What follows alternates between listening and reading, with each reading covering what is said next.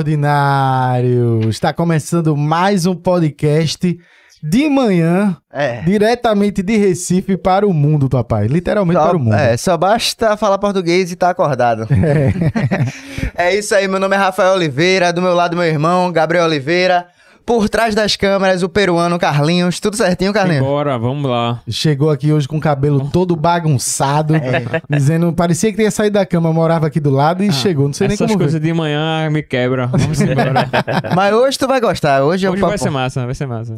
Hoje a gente vai conversar com. Hoje é um clima especial de Copa do Mundo, depois da gente ter passado aí da Coreia do Norte e a gente ainda Coreia vai. do Norte. Coreia do Sul, pô. Ah, deixa, deixa como do norte, porque fica mais bonitinho pra gente dizer que, que passou. É, da Coreia do Norte não tinha passado, não. mas- Eu ainda- e ontem já disse Coreia do Norte. Não, eu só tenho Coreia do Norte na cabeça porque eu fico assistindo documentário. Mas enfim, passamos, estamos nesse clima de Copa do Mundo. E hoje, pai, o papo vai ser incrível porque a gente vai conhecer a história de um cara foda que tanto representa para o futebol pernambucano, para o Santa Cruz e para tanta gente e Pois Copa é. do Mundo. Exatamente. Ele, papai, que é ídolo do Santa Cruz, velho, já ganhou a Copa do Nordeste, jogou a Série A. Um zagueiraço e hoje é um comentarista esportivo, sabe pouquinho, pouquinho de futebol, né? Tô falando de quem? Dani Moraes, papai. Aê, pai. Tudo certinho. Fala galera, obrigado pelo convite. Muita história pra contar. Já acompanho vocês também. Sou fã de vocês aí do trabalho. Parabéns, né? Começar massa, falando velho. isso. E vambora, tô, tô aqui, vamos conversar. Vamos nessa, eu queria também agradecer aqui a presença de Baba do Zorrinha aqui, que tá sempre comigo aí. Toda vez que é papo de futebol, tá com a gente. E aí, rapaziada, que honra estar aqui mais uma vez num assunto tão especial que é a Copa do Mundo. Todo mundo acompanha. O massa de Copa do Mundo é isso. Não é só a bolha do futebol. Todo mundo gosta de acompanhar e tá aqui com o ídolo, um grande amigo, fera pra caramba. Tô Já feliz se de estar conhecem, aqui. né? Já, já bate pelada junto. Já, já, já, já não. conheço ele É, ali. de- já, já vi ele trabalhando lá, né? já vi de bastidores também, amigo de alguns amigos meus. Então, tamo em casa hoje pra falar de futebol. Vai ser massa. Oxe, Vamos massa. Mas antes da gente começar esse papão, vamos falar dos nossos patrocinadores aqui e agradecer primeiramente a Volts Motors. Você que não conhece a Volts, fica ligado, são motos elétricas de uma empresa 100% pernambucana. A Volts aqui, ó, fortalecendo não só o mercado aí automotivo, como também aqui dando apoio a, a Recife Ordinário, ao Fala Ordinário desde o início. Então agradecer a Volts, você para conhecer a Volts, basta você apontar o teu celular pro QR Code que tá na tela que você vai direto pro site. Não perca que você vai ver vários modelos especiais para você. É Volts. Tamo junto. É isso aí. Queria também agradecer a Esportes da Sorte, papai. É a banca que tá sempre ajudando a gente aqui, tá sempre dando aquela fortalecida, piscou, pagou. E o, em Copa do Mundo, você tem a chance aí maior de você ganhar um dinheirinho extra que você tá assistindo lá todos os jogos, tá sempre acompanhando. Eu mesmo ontem, pra não dizer que é mentira, tá lá nos stories da Recife, é só você ir lá e ver. Eu botei lá, disse, ó, galera, seguinte, você pode ir na minha cal aqui. Croácia e Japão vai terminar empate até os 90 minutos e vitória do Brasil. Botei a pula e botei 100, voltou 400 pra mim. Então o pai tá on, tá 100% invicto aí. Já vai pagar o almoço de hoje, então. viu? É. vai falando, vai falando.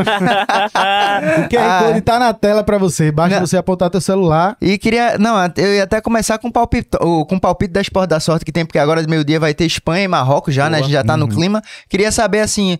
é, palpite pro, pro jogo, né? Espanha e Marrocos, eu acho que, pra mim, eu acho que vai ser 2x1. Vai ser um jogo meio. Espanha começa com um gol, depois empata é, e no finalzinho vai dar Espanha, vai dar favoritismo 2x1. Dani, queria saber de tu. Meu bolão botei 2x1 2x1 Espanha e. Posso falar o outro já? Pode falar. Portugal? Portugal. E 1x0 Suíça em cima de Portugal. Eita. Portugal e Suíça eu vou botar. Vou botar 1x0 Portugal. 1x0 Portugal. Eu cravo 2x1 pra Marrocos. Eu vou na zebra. Inclusive, se você Polêmico, apostar na polêmico. minha, vai ganhar um dinheiro legal na Esporte da Sorte. 2x1 Marrocos e 2x0 Portugal. Papai Cris hoje vai resolver a parada. Eu vou no 1 a 1 Hum. Espanha e Marrocos vai decidir nos pênaltis. E Marrocos vai passar. É isso. Ah, e Portugal e Suíça? Portugal vai levar um sacode da Suíça. time safado. Agora, eu acho que Portugal passa, mas é, é o que eu tenho mais. Mais assim, eu acho que tem mais chance de, de dar uma, uma zebra, né? Que eu nem considero tanto uma zebra pra quem aco- com- acompanha o ciclo assim de Copa, porque você vê que a Suíça é um time que é, que é forte, tirou. Foi a Suíça que tirou a, a França né, na, na Eurocopa, Ah, acredito, nas oitavas. Pênaltis. A França, enfim, é um time que vem forte, né? E, e Portugal é uma bagunça, né? Pra quem assim acompanha, se tá melhor agora na Copa do Mundo. A gente mas... viu um jogo muito difícil de Brasil e Suíça, então É. não é uma surpresa de fato a Suíça vencer Portugal. Foi um jogão também contra a Sérvia, que eles ganharam 3 a 2 então não, não é surpresa nenhuma Portugal perder pra Suíça. Até porque se Fernando Santos não atrapalhar Portugal, né? Porque o time de Portugal é muito bom, todo mundo comenta isso. O time de Portugal é muito bom, mas o treinador acaba não fazendo a coisa mais simples, o certo. Aí acaba atrapalhando um pouquinho.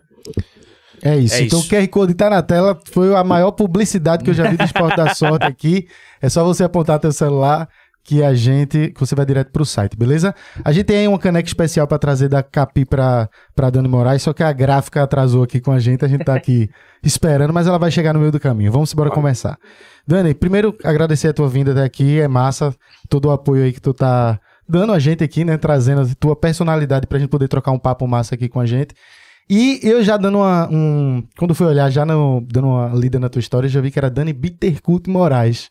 E esse Bittercut vem de onde? Tem o guitarrista aí do, do Angra, Rafael Bittercut. Rapaz, não tem nada, a Toca ver, não. guitarra também, toca Não guitarra. Não toco nada, rapaz, assim.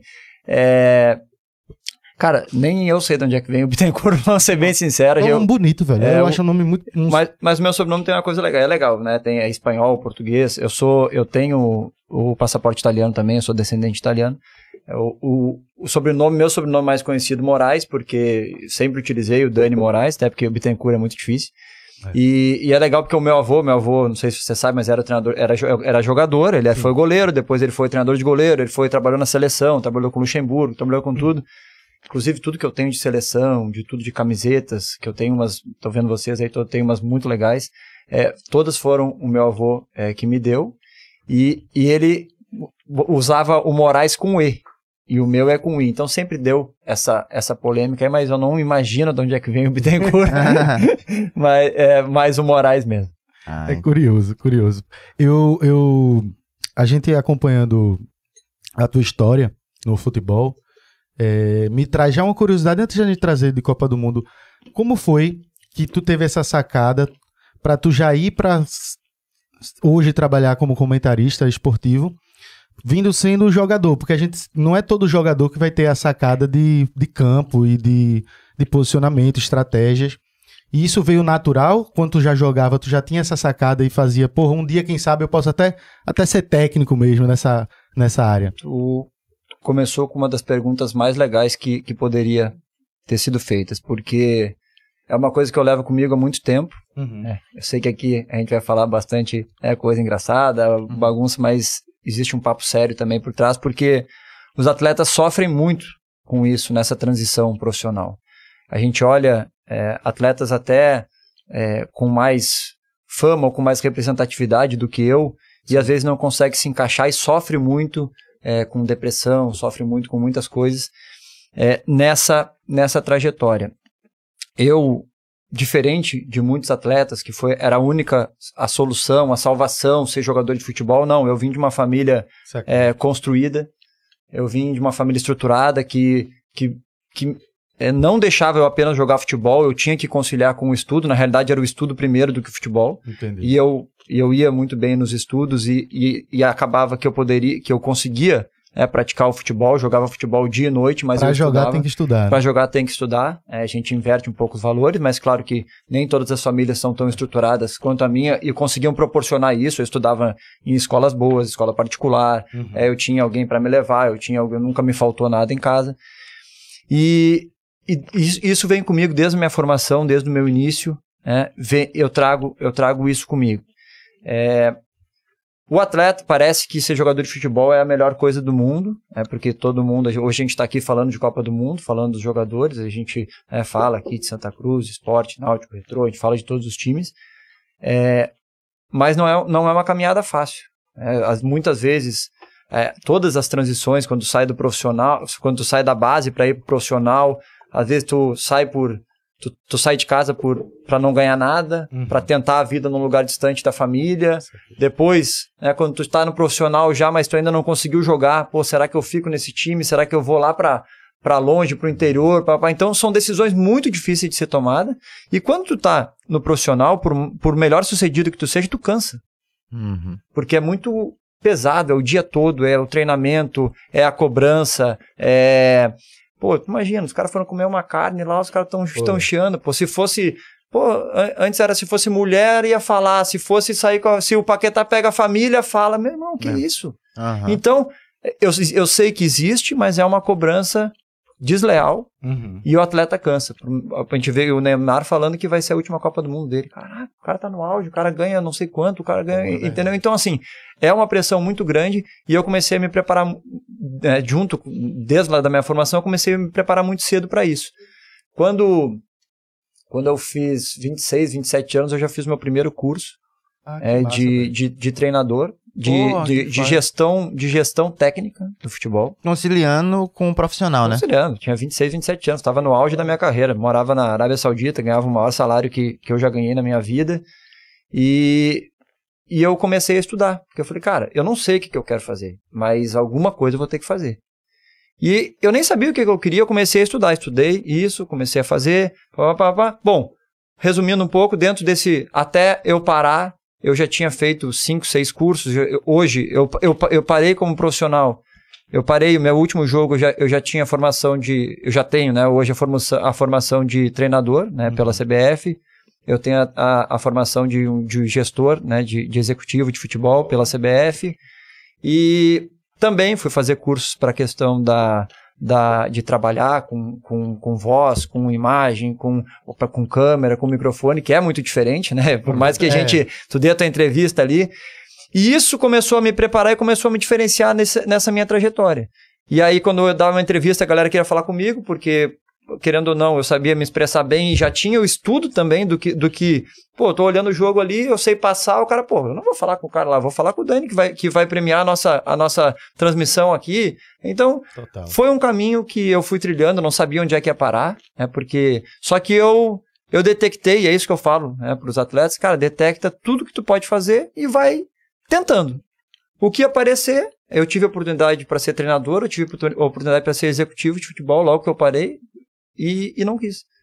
Eu esperei é, maturar, veio essa oportunidade, eu estou fazendo o que realmente eu queria fazer, juntando né, o meu tempo com a minha família, juntando é, a disponibilidade que eu tinha, não queria ficar 24 horas dentro do clube como eu estava antes. Total. E, e hoje estou tô, tô curtindo o que eu estou fazendo, mas não foi de graça, cara. Preparei muito. E como técnico também tem toda a pressão também, né, velho? Cara, total, Aí, cara. porque se a gente for ver assim, ó, o, treina, o, o, o executivo de futebol, ele tem que saber de tática e ele tem que saber se comunicar. Aham. O treinador, ele, ele tem que saber se comunicar, ele tem que saber gerir um grupo, é, ele tem que saber tudo isso. E o, e o, e o comunicador, o, o comentarista, ele tem que entender de dentro de campo, mais que ninguém, ele tem que saber como gerir tudo isso e tem que se comunicar bem. Então, tudo que eu, tudo que eu fiz, ele vai de encontro é, para o que eu estou vivendo agora e para o que eu posso viver né, mais para frente. Eu queria fazer uma pergunta a tu e tu mais novo, assim, tu falasse que conciliava muitos estudos, tua família te cobrava e tava junto contigo, tanto pra ser jogador, tanto também pra estudar. Enquanto mais jovem, assim, eu sei que teu sonho maior era ser jogador e que bom que deu certo, mas é, pensando no curso, quem é apaixonado por futebol e quer fazer educação física, quer trabalhar com futebol. Quem faz fisioterapia, fisioterapia esportiva. Tu pensava em ser comunicador? Era algo que Não. passava na tua cabeça, assim, pô, fazer um jornalismo pra, quem sabe, virar Não. se não der pro futebol? Nunca pensei. Nunca pensei. No início, não. É, como eu falei, no, é, mais pro final eu vi que era um, um caminho que poderia ser seguido e, e comecei a me preparar também. É, Aham. assim, e, e, e para dizer assim, eu não era a minha única alternativa ser jogador de futebol. Foi muito a minha história é muito louca porque ah, geralmente todo mundo larga tudo para ser jogador. Eu não. Eu jogava numa escolinha de futebol e, da, e me, me destaquei no, contra a dupla Grenal lá e eu fui, acabei indo pro Grêmio. Fiquei seis meses no Grêmio, porque o, o olheiro que, que, que era o meu treinador, ele me levou, tinha que levar jogadores pro Grêmio, saiu, acabou, fui pro Inter. Com 15 anos eu fui campeão do mundo, sub-15. É, a gente jogou todas as etapas, regional, nacional, blá, blá, blá, fui campeão do mundo. E aí, com, e aí com, eu lembro que eu ganhei meu primeiro salário, né, com 15 anos, porque a galera que já vinha de fora, ela já ganhava um dinheiro, eu morava na minha casa, tinha todas as condições, os caras também não davam, é, tinha, Uhum. se eu te falar que existia um preconceito por eu ter formação, por eu ter condições, é assim, o futebol, graças a Deus, está mudando um pouco, por eu ter estudo, né, por eu me posicionar, por eu não aceitar tudo. Com 15 anos, quando eu fui campeão do mundo, eu recebi meu primeiro salário, que era 50 reais. Caralho. 50 reais. A gente foi campeão é, regional. Aí me chamaram para me dar uma ajuda de custo, né? Não era salário, Aham. 50 reais. No outro mês nós fomos campeões, subiu para 125. Então eu, eu consegui para no outro mês a gente foi campeão do mundo, acho que foi para 500, não sei quantos reais. Na época era era bastante. Pô, mais do que o dobro, né? É, 50%. não, não, foi, foi É. pesado. A, a, a montanha Valorizou, valorizou o passe. E com 16 anos, que, que, a gente, que, que o atleta pode, ah, é a idade mínima para assinar um contrato profissional, eu assinei meu contrato profissional, três anos com o Inter, depois mais. Passava um ano, eles renovavam comigo, babá. Eu nem tinha mais como sair daquilo ali. Claro que não queria mais, mas foi uma coisa que aconteceu, não foi, ah, eu tenho que fazer isso, eu tenho que fazer aquilo. E por isso que, eu, que para Aham. mim foi uma coisa muito natural e que, que foi tranquilo de lidar. sabe? Cara, um, um, um ponto da pergunta de Gabriel que eu acho interessante. Pô, e tu falou que muito jogador, quando vai pra outra área, acaba demorando pra se adaptar e tal, não, não- acaba entrando em depressão. E a gente viu, tu, tu fosse um jogador, fizesse história aqui em Pernambuco, e eh, pelo que eu me lembro, em pouco tempo tu já fosse virar comentarista esportivo, né? E a gente, assim, vendo como público, né?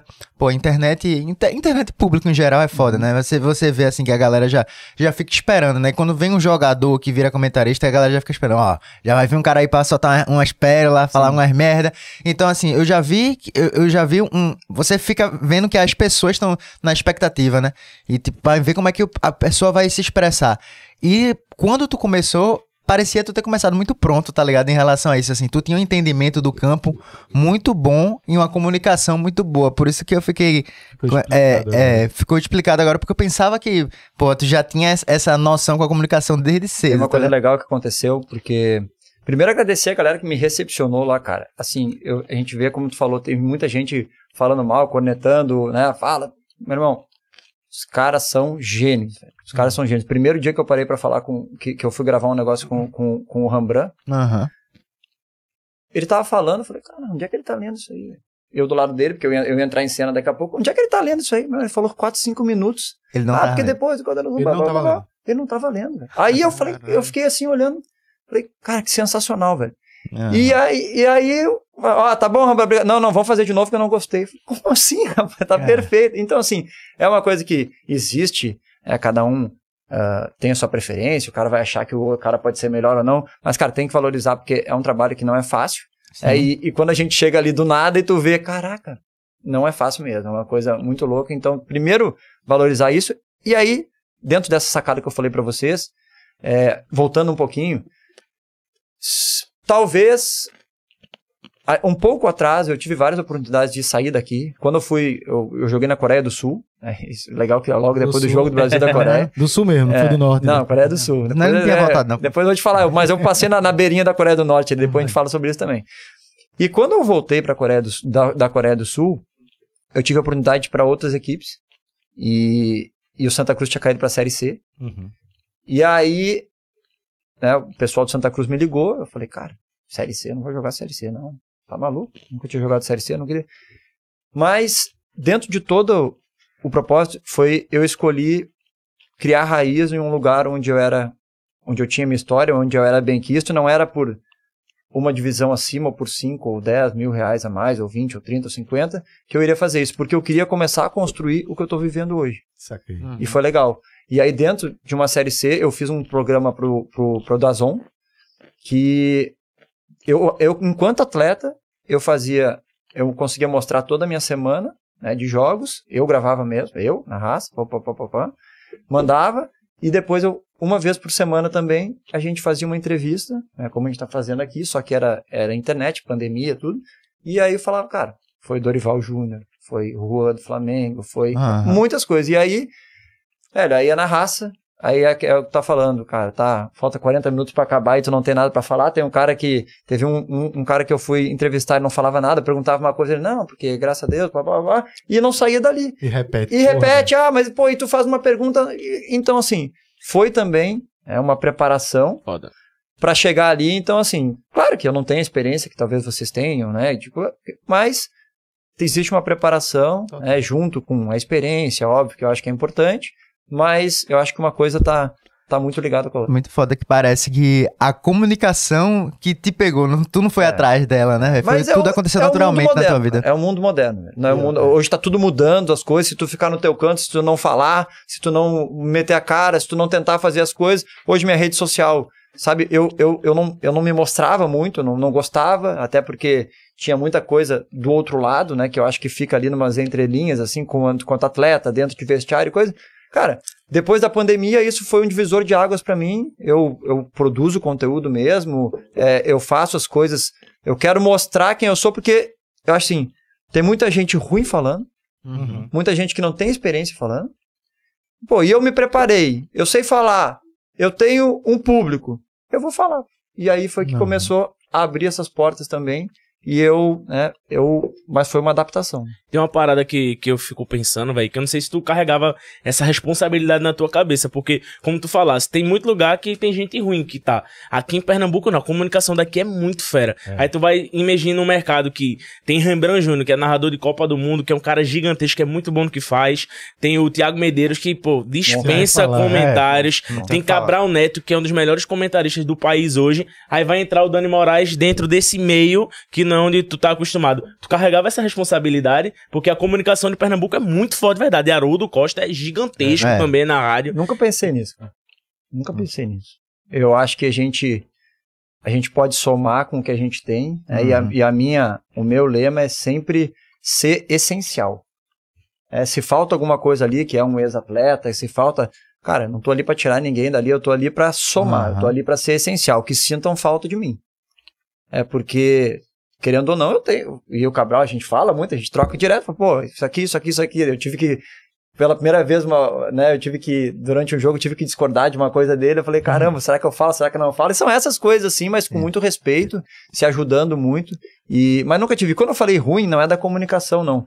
Acho que tem muito atleta que não dá exemplo e fala. Ah, saquei. Entendeu? Eu não tô Ah, falando da comunicação, não, entendi. porque assim, eu acho que tem comunicadores bons e ruins também, né? E eu acho assim, Como Acho tudo que- no mundo. eu acho que tem gente que, que fala, às vezes, só pra. Não pra falar o que quer falar, mas só pra atrair atenção e tudo. Beleza, cada um tem o seu propósito, assim. Mas eu acho que, cara, tem muito jogador, muito treinador, muita coisa que não tá preparado e acaba falando, acaba, pô, grava um curso, dita regra. Eu falo, Não, não posso. Se eu quero mudar as coisas, se eu quero ajudar as pessoas, a gente tava falando do André, né? Em off aqui, a gente tava falando do André, volante jogou no Santa Cruz, que é, a gente, que, eu, que eu sei que eu, que eu ajudei ele bastante nessa caminhada. Outro dia foi bem legal, o Varley, Varley que jogou aqui, que tava no, no Curitiba agora. Eu tava jogando futebol ali na praia e ele tava na outra rede ali. Daí eu vi ele, mas ele tava jogando, não falei nada. Cara, daqui a pouco eu tô no meio do jogo, cheguei ele lá pra me dar um abraço. Cara, isso pra mim é reconhecimento. Uhum. Porque eu sei, eu não, não quero na- não quero glórias pra mim, não, mas eu sei que, que alguma coisinha ali tem né, da, da minha passagem. Então, cara, eu posso não ter sido o melhor jogador, eu posso, eu errei várias vezes, eu tô assim, mas difícil é ter atitudes melhores que a minha, ser mais correto que eu, dar mais exemplo que eu, pode ter parecido. Então, eu acho que isso que leva. Então, por isso que eu, eu tenho, eu sou obrigado a passar isso pra frente, a falar, porque senão é, pessoas que talvez não tenham toda, esse- toda, toda essa trajetória vão falar e vai, ser, vai se tornar Toda uma vez que verdade. eu tô com o André, ele fala de tu assim, ele fala meu pai no futebol, meu paizão mesmo. Então ele até mandou mensagem pra mim quando eu disse que ia vir entrevistar ele. Pô, fala a ele que eu sou muito grato por tudo assim. Então a gente deu pra ver que, tipo, esse teu espírito de comunicador, até de liderança, fui capitão por muitos anos no Santa Cruz, por onde passou sempre provavelmente deve ter sido um líder. É, traz isso, traz essa carga pra quem é mais novo, quem tá começando. E tenho certeza que essa liderança te acompanha até hoje, até mesmo na comunicação, né? Demais, cara. Demais. É. O vestiário é a maior escola do mundo, cara. Uhum. Tu lidar, tu gerir com pessoas que cada um vem de um lado, cada um pensa uma coisa, cada um ganha uma coisa. É Ah. tenso, cara. É tenso. Agora, quando tu passa por ali, né, é uma, é, é- é uma escola, é uma PHD dos bons. E, e depois que a gente para de jogar, que a gente começa a valorizar essas coisas também. É, o, o- dia a dia. E aí, quando a gente tem é, manifestações como a do André, como de muitos outros atletas, cara, de. Assim, quando eu, tava ainda no clube, ou até depois que eu saí, a galera me liga, pô, e aí? Vale a pena ir? Não vale a pena ir? O que que tu acha? Né? Uhum. É, pô, tô com essa dificuldade aqui, o que que eu faço? Então, cara, então é, é- é essas demonstrações que, que, que faz valer a pena é, e a trajetória e as escolhas que, que foram feitas lá atrás. Pô, Dani, e já pegando esse gancho aí, que tu, tu falando de Santa Cruz, pô, tu jogasse no, no Internacional, jogasse no Bahia, jogasse muito time grande, é, e como foi é, a aproximação com Santa, com Santa Cruz? Como foi que começou? Como foi que teve esse primeiro contato? foi legal. Eu, eu tava na Arábia Saudita, né, eu joguei a temporada 2013, 2014 lá. Inclusive joguei com alguns jogadores que estavam na Copa do Mundo agora. É bem legal, que estavam começando. E Quais? é, Mohamed Kanu, 28, um grandão, joga muito também. O lateral esquerdo, aquele que machucou, é, Ah, então. Aldossari, se eu não me engano o nome dele.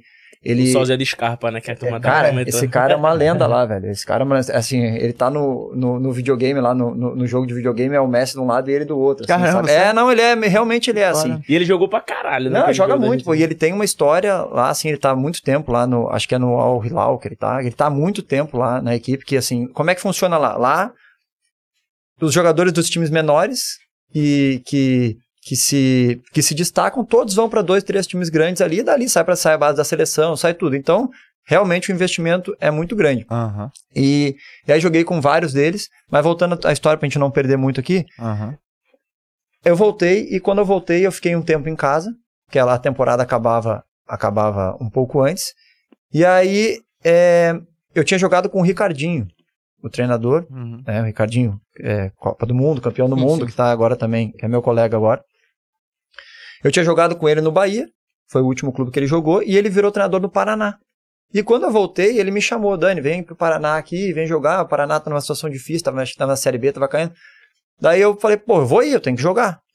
Só que no mesmo dia eu recebi uma proposta da Chapecoense, e falei pra ele, ó, não dá, cara, vou pra Série A, mais dinheiro, mais... E, e eu fui pra Chapecoense, só por três, dois, três meses, só pra acabar o ano. Até, não sei se eu não deveria ter ido pro Paraná, porque acabou que na Chapecoense eu não joguei. São essas escolhas difíceis de fazer, né? E quando a gente tava falando de Santa Cruz agora, quando eu vim, por um, foi a questão, mais a questão financeira, mais a questão de visibilidade. Talvez se eu tivesse ido pro outro e jogasse, estaria no outro lugar, mas, minha, mas não teria a minha história aqui em Pernambuco, porque eu não teria vindo pra cá. Acabou o ano, é, eu não renovei com a Chapecoense, o Ricardinho foi anunciado no Santa Cruz. Uhum. Ricardinho me ligou. Dez- no início de dezembro, Dani, vem pra cá. Eu falei, não, não vou. O Santa Cruz tinha subido pra Série B, não foi? Não, tava na Série B, tinha deixado de subir naquele ano que, 2000 e, que 2014 ficou nas últimas três rodadas, precisava de uma Ah, vitória. tentando, né? é, é, aí Até o final. aí eu, eu falei, cara, é, não, não vou, não vou. Sabia, né, que tinha essas coisas erradas, sabia, assim, não tinha muita familiaridade com, os- com as equipes do Nordeste, não sabia a representatividade que tinha o Santa Cruz dentro do cenário aqui. Uhum. Assim, a gente conhece, porque já tinha jogado pelo Botafogo 2010, tinha jogado a Copa do Brasil aqui, que inclusive perdemos pro Santa Perdeu, Deus. É, que o Jefferson tomou um gol lá do Léo, o volante, o Brasão jogava, pá, vim Eu jogar, vibrei, parecia a Copa do É. Mundo. Eu nem, nem tricolor, sou, mas eu vibrei tanto nesse vim jogo. jogar na Elvis. Ruda, aqui tava um campo maravilhoso que tava, tinha, tinha arrumado com o jogo da seleção, cara, foi foi. assim. E eu falei, cara, não vou, vou esperar pra ver o que, que vai vir aqui, porque eu não vou, assim, financeiramente não era uma coisa atrativa, pá, pá, falei, cara. Aí foi passando o tempo e foi as portas se fechando, não tinha uma coisa, não tinha outra, não tinha outra. Daqui a pouco ele me ligou de novo, ó, e aí, vai vir? Eu falei, cara, vou, vou, vou, né, por conta do Ricardinho. Aí falei, cara, vim. Aí cheguei aqui, foi bem difícil, assim, cheguei aqui é, em relação à estrutura, como tu disse, tinha jogado em alguns outros clubes é, muito estruturados, né, cheguei aqui, cara, na primeira noite eu juro que eu pensei, cara, falei, eu vou, não vou ficar, velho. Aí eu não, eu não sou de reclamar, não. Não sou de reclamar, eu sou de enfrentar as paradas. Mas eu falei, não vou ficar. Essa situação aqui não dá. E aí, até assim, pô, liguei pro meu empresário e falei, cara, se for assim, não dá. Aí no outro dia de manhã as coisas começaram a mudar, pá, pá, pá, pá, pá, eu cheguei de madrugada, foi uma coisa meio, meio Aham. tensa. Ali na rua, ali parecia uma, uma caverna ali quando chega, tudo escuro, vai lá, vai lá. Era o Tonho, que, não sei se vocês conheceram o Tonho, que era um, era um funcionário de Santa Cruz, que até faleceu agora, e tava lá há muitos anos, assim, ele ficava sentadinho lá parado, parecia uma, uma assombração, assim. E eu falei, caraca, o que, que eu tô fazendo aqui, velho? Aí, aí fomos, no outro dia eu fui treinar, falei, o Santa Cruz não tinha elenco, assim, os meninos da base que não tem a preparação devida, porque é diferente a base daqui, tu chega, pô, tu vê lá no, tu vai no Palmeiras, o Sub-15, os caras, os caras são uns monstros já, vai no Inter, vai não sei o quê. E aí, e aí eu cheguei, cara, a gente começou a montar, começou a treinar, começou, foi a primeira vez que eu vi o Raniel, cara, que foi brincadeira, assim, o moleque é, é bom mesmo, Uhum. tá? E, e começou, e começou, começamos a treinar, começou a montar um time, o Ricardinho, eh, na época, acho que se não me engano era o Sandro, era o Sandro Barbosa também, que estava ali de frente. É, participei quando o João Paulo veio também, o João Paulo era meu amigo do Inter, e aí o João Paulo estava numa situação difícil, não jogava no Atlético Goianiense, ia voltar pro Inter. Ele tinha algumas propostas, aí eu, eu fui na mente dele porque aqui tem um fato legal. Um jogo que eu tava jogando com o Ricardinho no Bahia, nós dois, o Ricardinho jogando camisa 10 e eu jogando na defesa. E a gente foi enfrentar o Inter. E o João Paulo, João Paulo, que jogou aqui, né, que tá no Seattle Sounders, vai jogar o Mundial agora contra o Real Madrid. É, Somente. É. somente. Machucou o joelho, né, na final da, É. da, da, da Champions, da CONCACAF. Uhum. E aí, é, a gente jogou um jogo e o João Paulo era o camisa 10 do Inter. Naquela época, o D'Alessandro não tava jogando. E aí o Ricardinho acabou o jogo, pra tu ver como... né. Acabou o jogo, o Ricardinho veio falar pra mim, ô Dani, quem é aquele lá? Porque ele veio falando com o João. Eu falei, ah, João Paulo. Ele falou, ah, deixa eu... Acho que foi assim, ah, deixa eu... Fala pra ele, vou trocar a camisa com ele. O Ricardinho, Uhum. campeão do mundo. A humildade do cara. Às vezes fala, pô, o cara é mascarado. Meu. Quem se posiciona no futebol fica com fama de mascarado, fica com fama de, de que bate frente. Não, o cara é um, um fenômeno. E aí, beleza. Cheguei aqui no Cruz e falou, Dani, cadê aquele cabeludinho lá que jogou com a gente? Eu falei, quem, cara? Tá maluco? Não, o João Paulo. Aí nós fizemos o contato, acabou que eu também é, fui na mente do João Paulo, porque ele queria algumas outras coisas, e assim, é, mostrei pra ele a oportunidade que ele teria aqui de jogar, que ele precisava jogar realmente. Aí ele acabou vindo, acabou montando um grupo muito legal. No mesmo ano, no meio do ano, chegou o grafite, não foi? Grafite 2014, chegou, 2015? foi, ele chegou um pouquinho depois. Foi, na estreou, quando, do já estreou no Campeonato Brasileiro contra o Aham. Botafogo, né, da Série B. Foi dali também que a gente deu. Chegou é, de helicóptero pra ser é. Papai Noel no Shopping Recife. É, um braço, é, de ter aquelas roupas dele. É, pô. Ele gosta, ele gosta. Uma Mas, balaca da porra. mas foi isso, cara. Foi assim que eu cheguei e. Sim, foram dois anos. Eu fiquei dois anos, 2015, 2016. Aí fui pra Coreia. Que. Olha que louco isso. Que a gente foi campeão. A gente foi campeão, bicampeão pernambucano. Campeão da Copa do Nordeste. Teve um acesso. né, Ficamos em segundo no, no Campeonato Brasileiro. Se tivesse mais uma rodada, a gente era campeão. O time tava voando. E foi um acesso que, tipo, não foi fácil. Começou, Começou. até engrenar. Meu amigo, começou doído. E depois, pô, os últimos seis, sete jogos ali nós, nós, nós ganhamos. Depois daquele jogo do Náutico, que eu levei um drible, que como é que era o menino Iltinho, Iltinho. Niltinho, que todo mundo fala até hoje. Que, sim, A gente já postou lá no Zoinha. É. né? É. não, não, não me preocupo não, cara. Assim, eu acho, eu acho que é legal a zoação porque eu valorizo muito mais a volta por cima que a gente deu, sabe Aham. assim. E, e teve um valor especial também, porque quando sempre que, que acontece um erro, vem a, a crítica, vem a, a corneta, né? E quando tu dá a resposta ali no outro jogo, dentro de campo, assim, foi muito legal. Pô, eu fiz, eu não era, não- acho que nunca tinha feito gol no Santa Cruz, eu fiz dois gols naqueles últimos jogos, né? Joguei bem, destaquei, então é, é uma reviravolta porque é muito mais fácil, né? O cara se entregar, sentir, do que realmente assumir a bronca. E se tem uma coisa que eu falei, velho, eu, eu posso não ser referência técnica ou alguma coisa ou outra, mas sempre assumir bronca. E isso falta muito, falta muito no, no- no jogador de hoje. Tá? Falta muito. E, velho, o elenco do Santa Cruz, assim, você falou, pô, Pernambucano, Santa Cruz, é, pô, tem muita história, já ganhou muito título em cima do, do esporte, até anos antes, que é na, na Série D, e o esporte na Série A e, e, e dando lapada. Mas, velho, vocês fizeram, tipo assim, o Santa subiu pra Série A depois de 10 anos, sabe? Foi. Então aquilo ali foi muito grande, foi, foi, um, foi um pacote completo, foi bi, bi pernambucano, como Foi. tu falou, foi é, a Série A depois de 10 anos e a Copa do Nordeste, tá ligado? Foi, foi um, foi um momento muito bom. Jogamos o primeiro jogo internacional da história de Santa Cruz, é, da Copa Sul-Americana, que pa- Ah, passou, sim. passou do. O primeiro jogo foi o clássico contra o esporte. E depois a gente foi para a Colômbia, lembro. jogamos, fizemos aquele mesmo trajeto que a Chapecoense fez, jogamos uma, duas semanas antes naquele mesmo estádio. E dizem né, que a gente, a gente iria pegar o mesmo voo, né, mas por questões financeiras acabou pegando um voo convencional. né, Caramba, é louco. Mas só para Uhum. acabar o meu pensamento, olha que é louco. 2015, 2016, teve tudo isso que a gente está falando aqui. Aí eu voltei. Aí 2000, eu voltei no meio de 2018. 2018, 19, 20 e 21, em termos de resultado, foi uma merda. Desculpa a palavra, não tem outra coisa pra Aham. falar. E, cara, a minha representatividade dentro do clube mudou muito. E isso por, por, por causa disso, por assumir responsabilidade, por estar ali na hora difícil, por não fugir Total. da raia. Então, 2015, 2016 tem a minha importância, né, porque a gente conseguiu isso, eu sou parte do processo, mas eu não era tão valorizado, porque, claro que também existia né, muitas outras é, engrenagens ali, eu acho, e, e- acho que, que tá certo, né, de valorizar também é, é, eles, porque Thiago Silva, pra mim, é o melhor jogador da Copa e pouca gente fala, né? Mas vai falar. Muito, Vai tá falar do Vinícius. Júnior, vai falar do Neymar, e, e é assim. Uhum. E não, não, é, não é incomodação. Casemiro, mesma coisa. Agora, é, e pra mim, o que, o que mudou pra mim foi essa representatividade desses últimos anos, perdendo e, e tendo o respeito, né? Conquistando esse respeito. Porque eu, quando eu voltei da Coreia, eu tive outras oportunidades e sempre, a minha vida toda, eu escolhi pela parte financeira e desportiva. Uhum. Minha vida toda.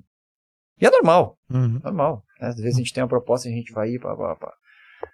Quando eu voltei para Santa Cruz, foi a primeira vez que eu escolhi pela felicidade.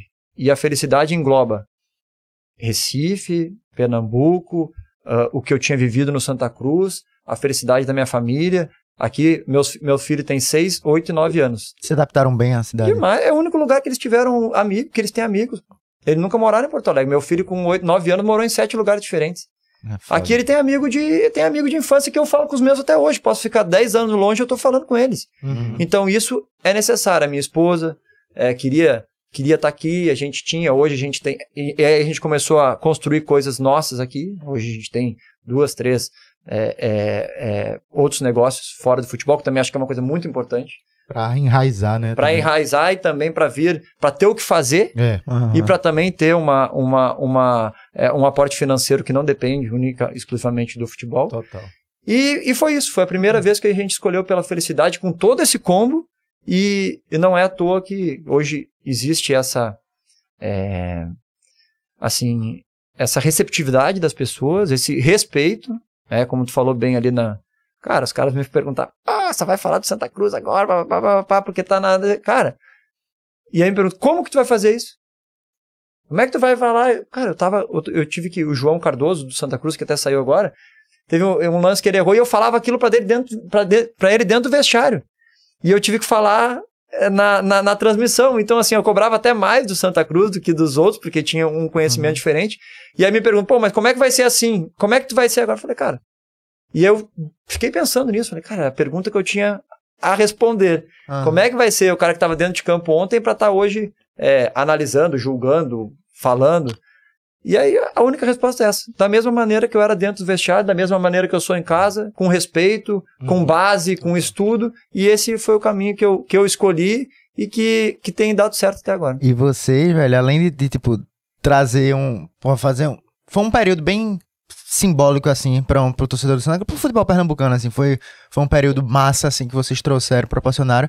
E proporcionaram também um dos melhores memes da história de Pernambuco, né? Ó, Qual foi o meu? Eu vou pra Libertadores, meu amigo! Isso foi pela campanha, a emoção de confia em vocês. mim, Você, confia em mim.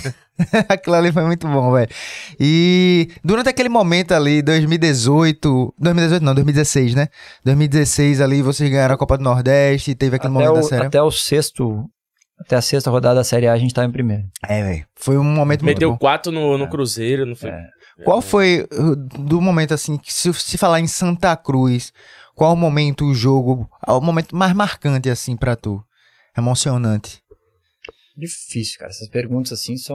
Eu acho- é, são eu- difíceis, cara. Eu acho Assim, difícil, mas o- sempre tem alguma coisa que o cara não, lembra não assim. dá pra falar um. né? Não dá pra falar um, assim. E eu valorizo muito os momentos difíceis, cara. Eu valorizo muito, porque eu Uhum. acho que é isso que nos leva pra depois, assim, essas, essas viradas de chave, assim. É, se, tu, se for, eu vou falar assim, pô, campeão da Copa do Nordeste. Porra, foi demais, velho, aquele Foi jogo lá. foda. Aquele jogo contra o Campinense. Agora, se, se tu voltar um pouquinho, a gente classificou por saldo de gol. A gente perdeu pro Sub-17 do Bahia, na Fonte Nova. Então, pô, trocou o treinador.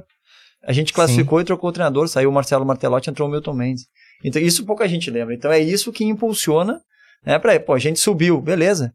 A gente, a gente até a, a quinta e sexta rodada, a gente tinha dois pontos. Uhum. Então, assim, não tem como. Agora, pra mim, tem um momento muito especial que é o gol contra o Bahia. É, que, que, porque eu tinha jogado no Bahia, Uhum. né? E, e aí tem a zaga do Santa Cruz era o alemão, que hoje continua, e eu. E o alemão tinha jogado no Vitória. Aham. E, então, assim, os caras estavam assim, não, o ponto fraco do, do Santa Cruz é, o, é a defesa. Os caras jogaram aqui, não jogaram porra nenhuma, beleza. aí, e a- eu, eu, não, eu não tava pouco ligo pra ir, assim, mas o alemão ficou meio. Aí, cara, acho que ele viu, acho que ele viu o Globo Esporte, não sei o que, e os caras falando, não, ponto, ponto fraco, né? O cara vai lá, pô, bota aqui na. na que, que a gente faz hoje, né? Pô, bota aqui. aí, aí, assim, pô, ponto fraco. E não, não tá errado, né? O ponto fraco, o ponto fraco é a defesa do. Do Santa Cruz, os caras jogaram aqui, mostraram as histórias, os números. O alemão tinha jogado muito pouco, acho que ele tinha cometido um erro lá e parou de jogar. Eu fiquei três anos no Bahia, mas contestado sempre. E, e, e daí, cara, quando eu fiz o gol, eu fiz o gol e o João Paulo bate o escanteio, a gente tava perdendo de 1 a 0 E eu, eu, eu cabecei a bola e eu nem senti tocar a bola mesmo. É, é muito louco, né? O cara tá num estado de flow, assim, que... Uhum. E eu vi, quando eu vi a bola tava lá dentro, eu falei, cara, será que fui eu que fiz o gol? Eu saí correndo, mas daí fui eu, né? Fui eu. Eu sabia, mas... E aí chega, cara, o primeiro cara que vem comemorar comigo, o alemão me chacoalhando, assim, beleza, eu não entendi nada, mas aí viramos o jogo, gol do Bruno Moraes. E aí quando acaba o, o jogo, a galera vem me entrevistar, aí tá, aí tá aqui me entrevistando, aí, aí eu, eu tô falando, normal, aí chega ele atrás, chupa, xingando todo mundo, eu falei, caraca, aí que eu me lembrei, ele chegou no vestiário e me falou, ah, falando mal da gente, É. Faz parte, mas esse sentimento, ele, ele, ele faz parte, de querer assim, mas pra mim foi um jogo muito marcante, porque eu acho que aquilo ali é, foi o que desencadeou também a nossa... Se a gente perde ali pro Bahia, né, o Bahia estaria praticamente classificado, o Bahia não subiu aquele ano, Uhum. e a gente praticamente trocou de, de posição. Aí tem o jogo do Botafogo, ganhamos 3x0 do Botafogo lá. Cara, e muitos outros, assim, É. difícil. A difícil. final foi muito marcante, porque durante a- naquela época o, o Santa Cruz ganhava muito pernambucano e final no Arruda, ou então na Ilha do Retiro, sabe, aqui. E a gente viu, mesmo Campinense, né, sendo aqui Paraíba perto, pô, velho, eu vi gente fazendo caravana e, pô, a, torcida do Santa lotou aquilo ali, foi muito bonito Quando eu paro tá? pra ouvir a história dos torcedores, é, assim, Aquilo que os caras vêm falar, ah, eu falei, tava lá? Tá. Irmão, foi, foi louco. Porque é o que a gente fala, a gente não tem noção, né? Assim, eu fui campeão do mundo com o Inter, né, 2006 também. É. É, fui campeão da Sul-Americana com o Inter. O, o campeão da Copa do Nordeste, e eu não tô desmerecendo nada, tô assim, proporcionalmente, o acesso aqui e, a, e o campeão da Copa Nordeste foi mais festa do que o campeão do mundo do Inter, é louco? Eu, eu, é, quando a gente subiu no jogo contra o, o Mojimirim, Mojimirim, que foi lá em Itu o jogo, tinha do aeroporto até a coisa, tinha 600 às 800 mil pessoas na rua, pô. O cara em cima do carro, o cara não sei o que, o cara em cima da árvore. Eu tenho um vídeo, um cara em cima da árvore no aeroporto. Aí a árvore balançando assim com os fios de luz passando. Falei, cara, esse cara. tá-" É, então, assim, eu não vi uma festa assim. É, pô, vou falar, vi a mesma festa quando o Inter foi campeão do mundo. Aham. Quando ele foi campeão da Sul-Americana. É Mas muito é. louco. Tem uma, tem uma palavra que tu usou no outro assunto sobre respeito. E assim, tem poucos atletas que são respeitados acima dos clubes. Por exemplo, tu tá falando aí de comentário, eu fico imaginando. Deve ter passado na tua cabeça e eu vi comentários na internet, por exemplo, Santa Cruz Esporte, tu vai comentar, a galera vai dizer, ele vai ser parcial pro Santa Cruz. Mas o nome Dano Moraes é tão respeitado que, tipo, se fosse outro atleta não conseguiria. Eu acho que tem esse mesmo tamanho de respeito. Tu, Magrão, Thiago Cardoso, é, Nilson pelo Náutico, Durval. Durval, São, Durval. são nomes que a galera respeita, mesmo que vá comentar contra o seu clube, provavelmente tu encontra torcedores do esporte que, que fala Isso, isso contigo. também é uma das coisas mais legais que tem. Então, tipo, eu acho muito falta desse respeito que tu tem de Pernambuco. Tu falasse que voltasse pro Santa pra criar uma raiz aqui e conseguiu, não só com o torcedor do Santa Cruz. Porque tu nunca fosse conhecido por polêmica, por tirar onda com, com o rival quando É. ganha. Então, tipo, é, o nome Dani Moraes é até acima pro torcedor pernambucano do que o Dani Moraes do Santa Cruz. Isso é muito foda. É, eu, o primeiro jogo que eu fiz foi Náutico e Náutico e Ibis. Se eu não me engano, foi no, do Campeonato Pernambucano. Aí foi legal que logo depois já começou a mudar isso, porque no início tava. ah, eu não, não via tanto, mas tava. pá, pá, pá, pá, porque as pessoas não falam pra mim muitas vezes, né? Fala, pro, fala pros outros e assim. Falar na internet, né? Não, chega na cara e não fala, assim. Eu não tenho problema com crítica. Eu, vambora, eu tô, tô aqui pra isso. Uhum. E, e aí começou a mudar, é, e eu comecei, a gente fazia o, o programa antes do jogo, né, o pré-jogo, ia pro estádio e tudo. Cara, aí teve um dia que eu fui, acho que, acho que foi nos aflitos, aí eu fui, e tava fechado, assim, a torcida não podia entrar, mas a torcida se reunia ali, tudo aí eu fui bati de frente com a torcida do Náutico, assim, e o Thiago, o Thiago Medeiros indo na frente, tipo, ah, ah, o Thiago é resenha com todo mundo, Uhum. mas acho que era a primeira... Daí eu olhei assim, não, vambora, não tá devendo nada pra ninguém, né? E aí foi bem isso, foi, pô, pô, bom trabalho, papá, foi o respeito. Hoje, o único estádio que a gente vai fazer a transmissão é no, no- na, na Ilha do Retiro. É o, o- o- os aflitos geralmente a gente faz é, do, do, do estúdio, né? E, e eu, eu vou ali, ando, passei, vou pelo, vou pelo, pelo sub de elevador, pra coisa que eu nunca, nunca tinha feito, assim, né? Uhum. Andado pelo estádio. E, cara, e o que eu mais recebo é isso, cara. É assim, é, é, é respeito. Né, respeito. Ah, tu devia ter jogado no meu time, pá, pá, pá. porque daí agora os caras falam, né? Antes, né? Antes não É. podia falar, mas assim, pô, parabéns pelo trabalho que tu tá fazendo. E isso, velho, isso é o que eu tava falando das coisas depois. Isso não, isso não tem valor, sabe? Assim, é muito legal ser reconhecido pela torcida de Santa Cruz por tudo que eu fiz dentro de campo, por todas as equipes que eu joguei.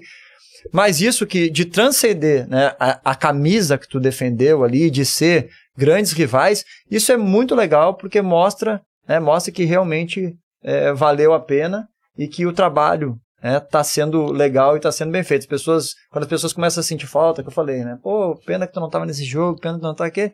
É um, para mim é uma demonstração, é muito legal. Eu acho que tem muito assim.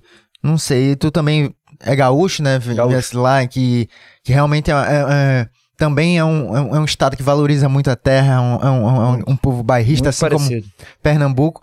Mas eu acho legal, assim, vendo esse teu comentário, é que o pernambucano, assim, eu acho que quan- é, fora das quatro linhas, né? de- é, no momento de jogo lá tem aquela emoção, tem tudo, mas de- depois que termina o jogo, tá fora de campo, assim, e- eles.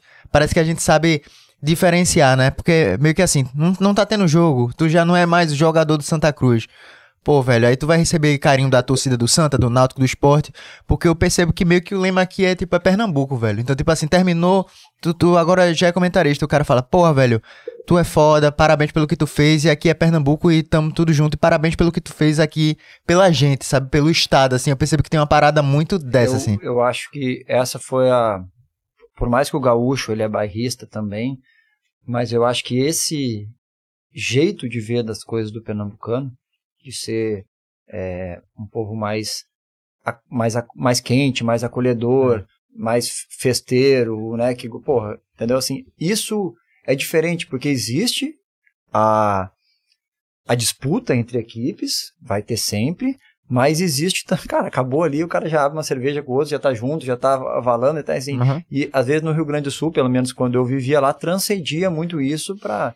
Claro, a gente vê que briga, torcida organizada, a gente vê. Mas a gente, eu vejo uma coisa diferente. Foi um dos pontos também é, que me cativou aqui, porque. E que a gente gosta justamente por isso, sabe? Eu nunca vi tanta confraria na minha vida no final de ano, eu nunca vi. Pô, eu tiro pelo É. próprio Zorrinho, a gente tem, a gente tem público, é assim, o carinho das três torcidas, pô, Náutico, E Santo zoando, Esporte, é. e zoando, E entendeu? Então, assim, é uma coisa Tá que é difícil conseguir. Pô, tem o vídeo, acho que foi você do vídeo do Lisca lá, do, do Reverber, lá, cara. Não, é assim, mas eu, eu, eu, eu, eu dei risada, eu dei risada. Eu, eu, eu falei, eu sou um consumidor, cara. Eu faço o meu, meu produto na internet, que é, é diferente um pouco, mas eu sou um consumidor. Eu acho que a gente tem, é, é, tem muito lugar para isso, desde que não não maltrate, né? Porque assim, querendo ou não, o cara tá ali, tá trabalhando, o cara tá fazendo o melhor Uhum. dele, o cara faz, tem a zoeira, tem tudo, mas eu acho que também tem que ter um limite, Aham. porque eu falei, tem gente que quer, tem gente que só quer buscar uma coisa, quer trazer benefício pra si, não é, não é a relação do conteúdo. Quando o conteúdo é bom, cara, o cara que tá ali, o cara. Ô, pera, eu, eu falei né, do, do, é do Iltinho, né? Os caras botaram música do Titanic, papá, eu passando pra lá. Não, eu fa- porra, eu vou gostar? Não, pô, eu queria ter tirado a bola. Hoje eu falo, eu não, eu não faria outra coisa diferente. Já falei, porque acho que foi no Embolados lá do, do, do que o Cabral e o Rembrandt me perguntaram. No primeiro, acho, chegaram, né? Aí Eu falei, falei, cara, não faria nada de diferente. Se ele vai ali e chuta eu- e eu tiro a bola, méritos pra mim.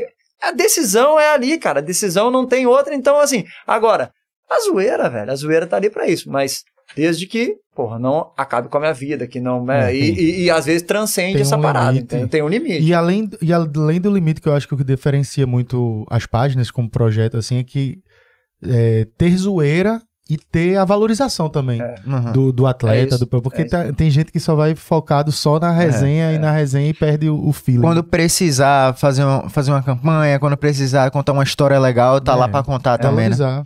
Ô, Dani, vamos falar de Copa do Mundo? Bora? Antes de fechar, só pra perguntar, que ele falou que, tipo, já se preparou pra ser treinador e tal, todas as tuas carreiras. Como é que tu leva essa tua carreira de sósia de Messi, hein, velho? É, não, é, porra, é, tô- eu vou fazer um conteúdo, velho. Nós vamos fazer uma collab lá, velho. E aí tem. fazer, dá vamos fazer fazer. Não, não, é, é, é daí porque eu falo que quando eu posto os vídeos é o Benzema. o Messi, o goleiro da Austrália, que, que já saiu, a- o Lucas Lima, o. O Zé Rafael do Palmeiras, cara, é Timo Werner, absurdo. já quando- falou Timo Werner, também parece Timo Werner, o Não, atacante não. da, da não, Alemanha, não, esse não falaram ainda, esse ainda não chegou. E é muito, eu fiz uma, uma live com o Fernando Praz, logo que eu parei de jogar, exatamente falando sobre isso aqui, sobre a transição de carreira, papai, ele parou muito próximo. E porra, a galera massa do Palmeiras, ele lá, não sei quantos milhões de seguidores.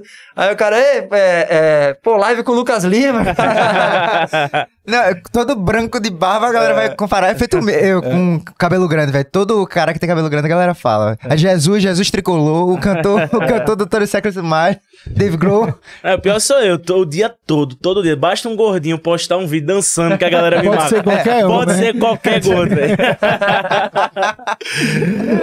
Dani, vê, a gente não vai falar de Copa do Mundo, mas eu fiquei um, tem uma curiosidade que eu acabei me perdendo na hora que ele tava falando, que já puxa pra, e a gente já puxa pra Copa do Mundo. Como tu tu tu trabalhou na Arábia Saudita e na Coreia do Sul. Foi. E tu morou lá há quanto tempo assim nos dois? Um ano e meio praticamente cada um. Em cada um, pronto.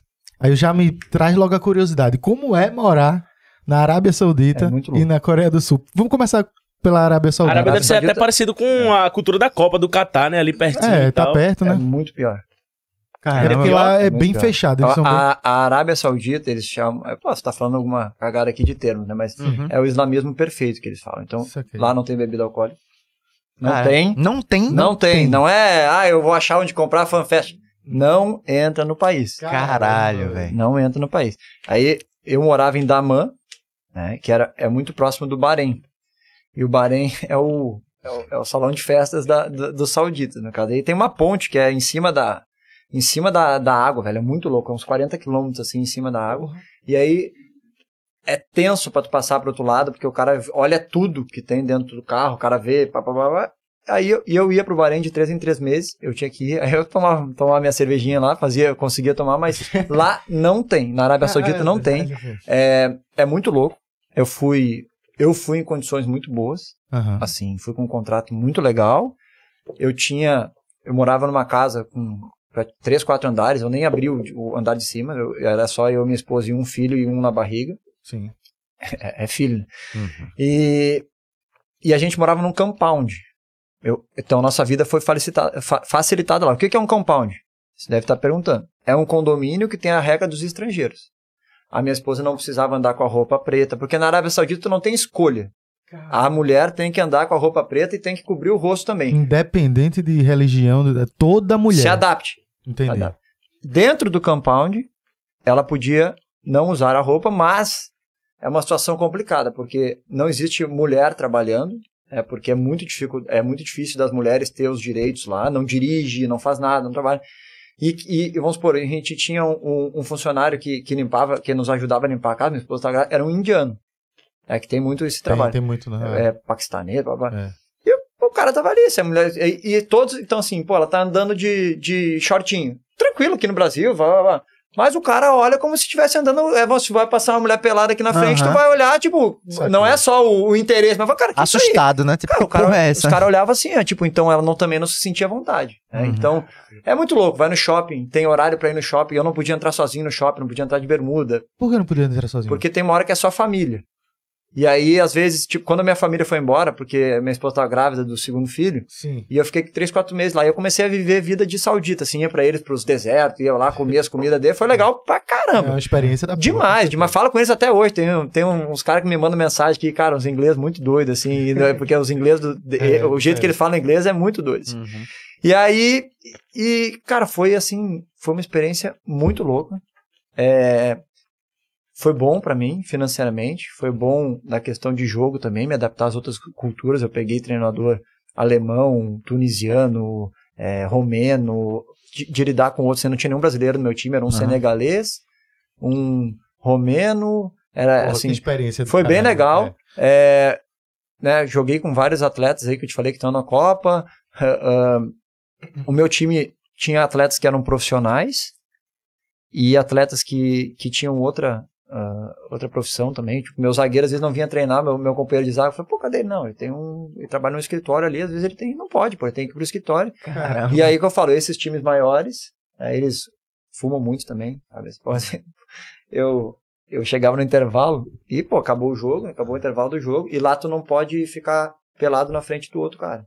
É assim. Não, não pode. que nem aqui, aqui. Broderagem, é broderagem. Não, aqui tu entra no vestiário, tirou. blá, blá, blá, blá. Lá não, lá tu troca de roupa, cada um tem a sua casinha. Cada um tem a sua. Aí tu vai lá, Se tu olhar muito é pena de morte. Não, não, não olha. Não, aí tira, assim, eles até tentam ficar olhando, porque assim, é, por ser diferente, assim, né? Por exemplo, aí, quando tu vai, aí quando tu vai tomar banho também, vai lá, entra o chuveiro, tu, tu, tu fecha a casinha é, e, e vai. E aí, pô, acaba o jogo, acaba o jogo, o, o intervalo, todo mundo senta ali, pô, o Brasil sentou, espera o treinador, fica tomando essa aguinha, pô, ficava só eu sentado, velho. Cara, que esses caras, velho? E aí, galera? Dentro das casinhas, dos, dos vestiáriozinhos, dos Fumando. Fumando, isso é- fumando tabaco. Não, até. Porque tem um... Eu perguntei um dia, eu perguntei, caralho, velho, cadê esses caras? Aí cheguei lá, eu não fiz assim, eu falei, É, pô, nem me eu, daí eu chamaram. comecei a prestar atenção, velho. Eu comecei a prestar atenção, tipo, o, o cheiro, comecei, daí eu falei, porra, pelo menos me fala, cara. assim, que às vezes rola assim, cara, ah, o que, que o cara vai achar, babá.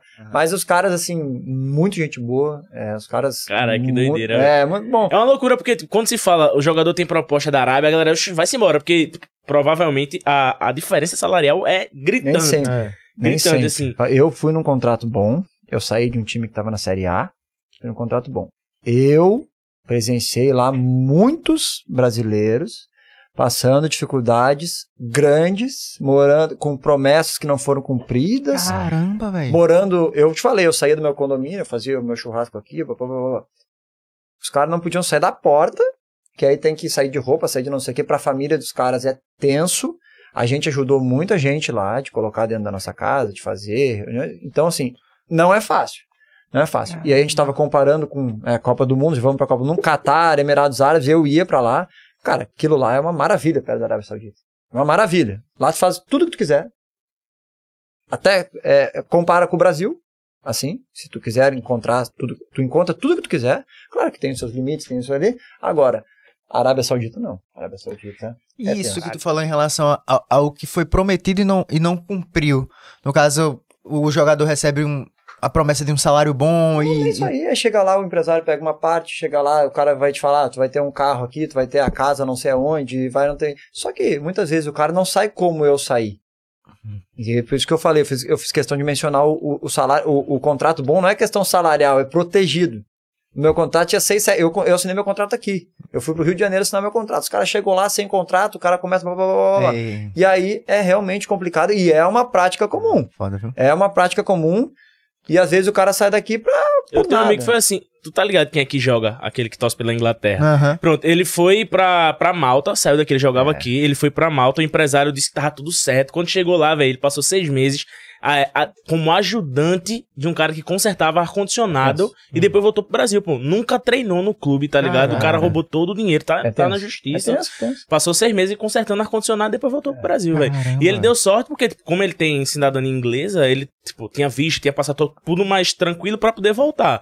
Mas imagina se o cara não tem, pô, se o cara não tem, tipo, estudo, não tem essas coisas. É muito complicado, futebol é É, complicado. mas é, É. E, e tem, e a Coreia, É, É. isso que eu ia trazer. oposto. É. País sensacional. Primeiro mundo. Meu, Total. primeiríssimo mundo.